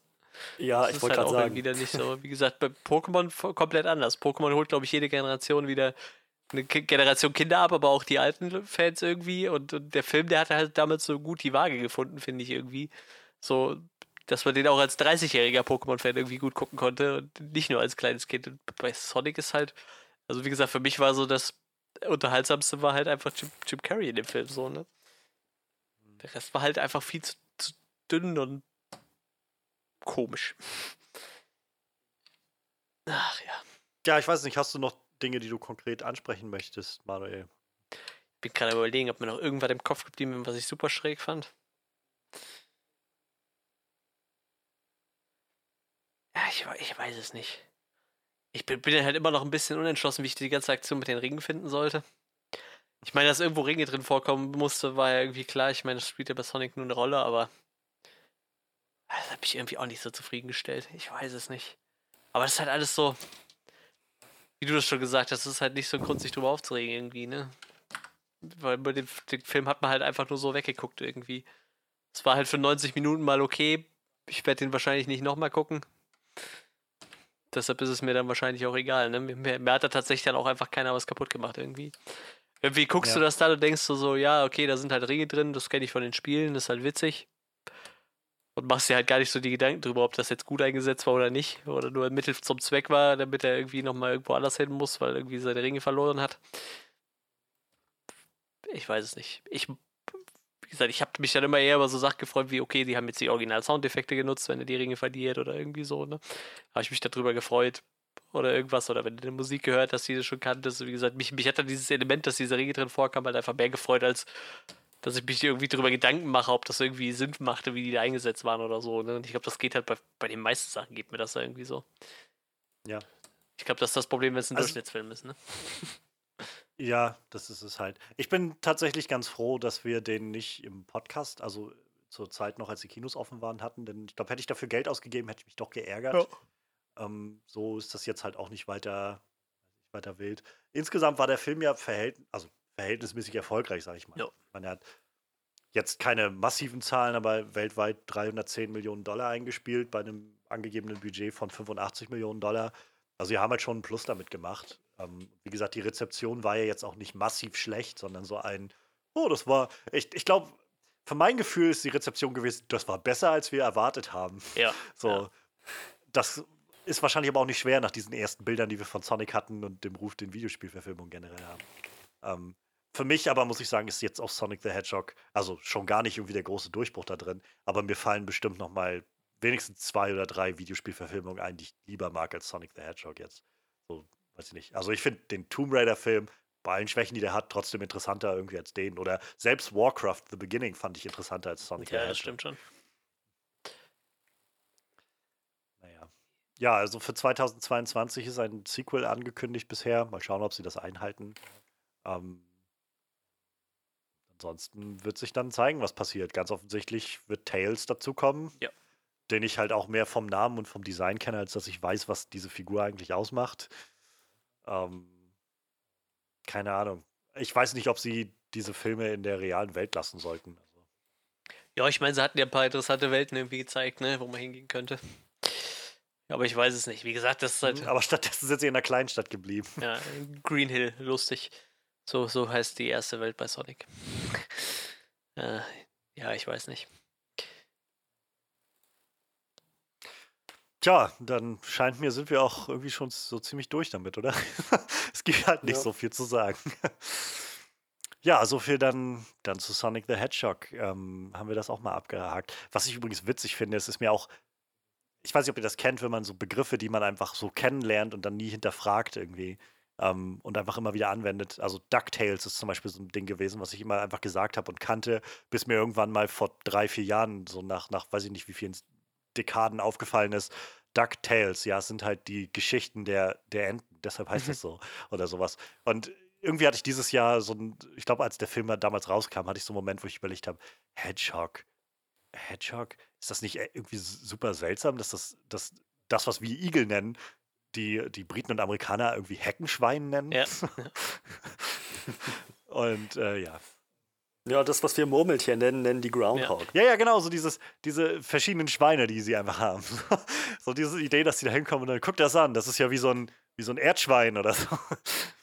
ja, keine Ahnung, irgendwie witzig. Ähm, Sonic the Hedgehog. Vielleicht äh, kriegt man danach doch ein bisschen Lust, nochmal Ace Ventura zu gucken oder so.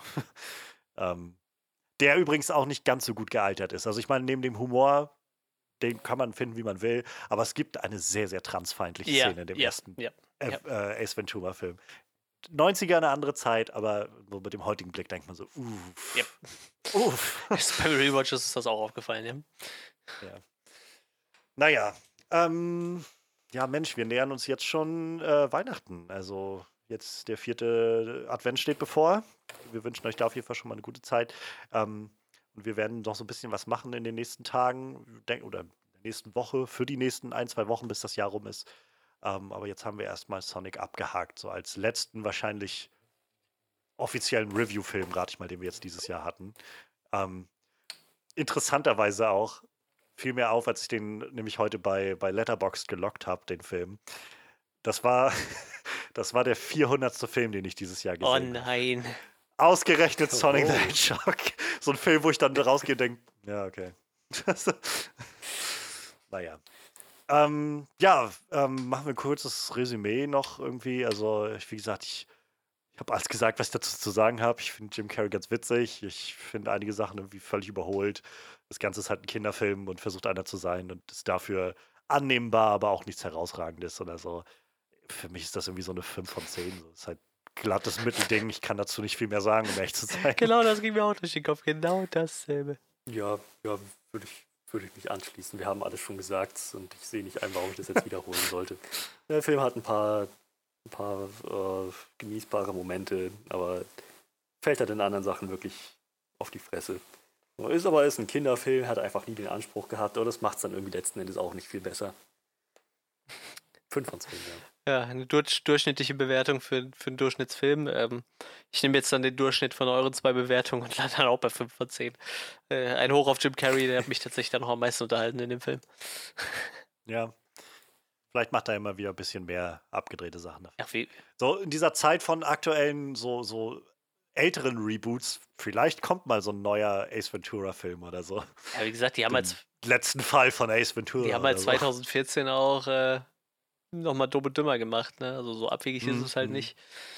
Muss man mal schauen.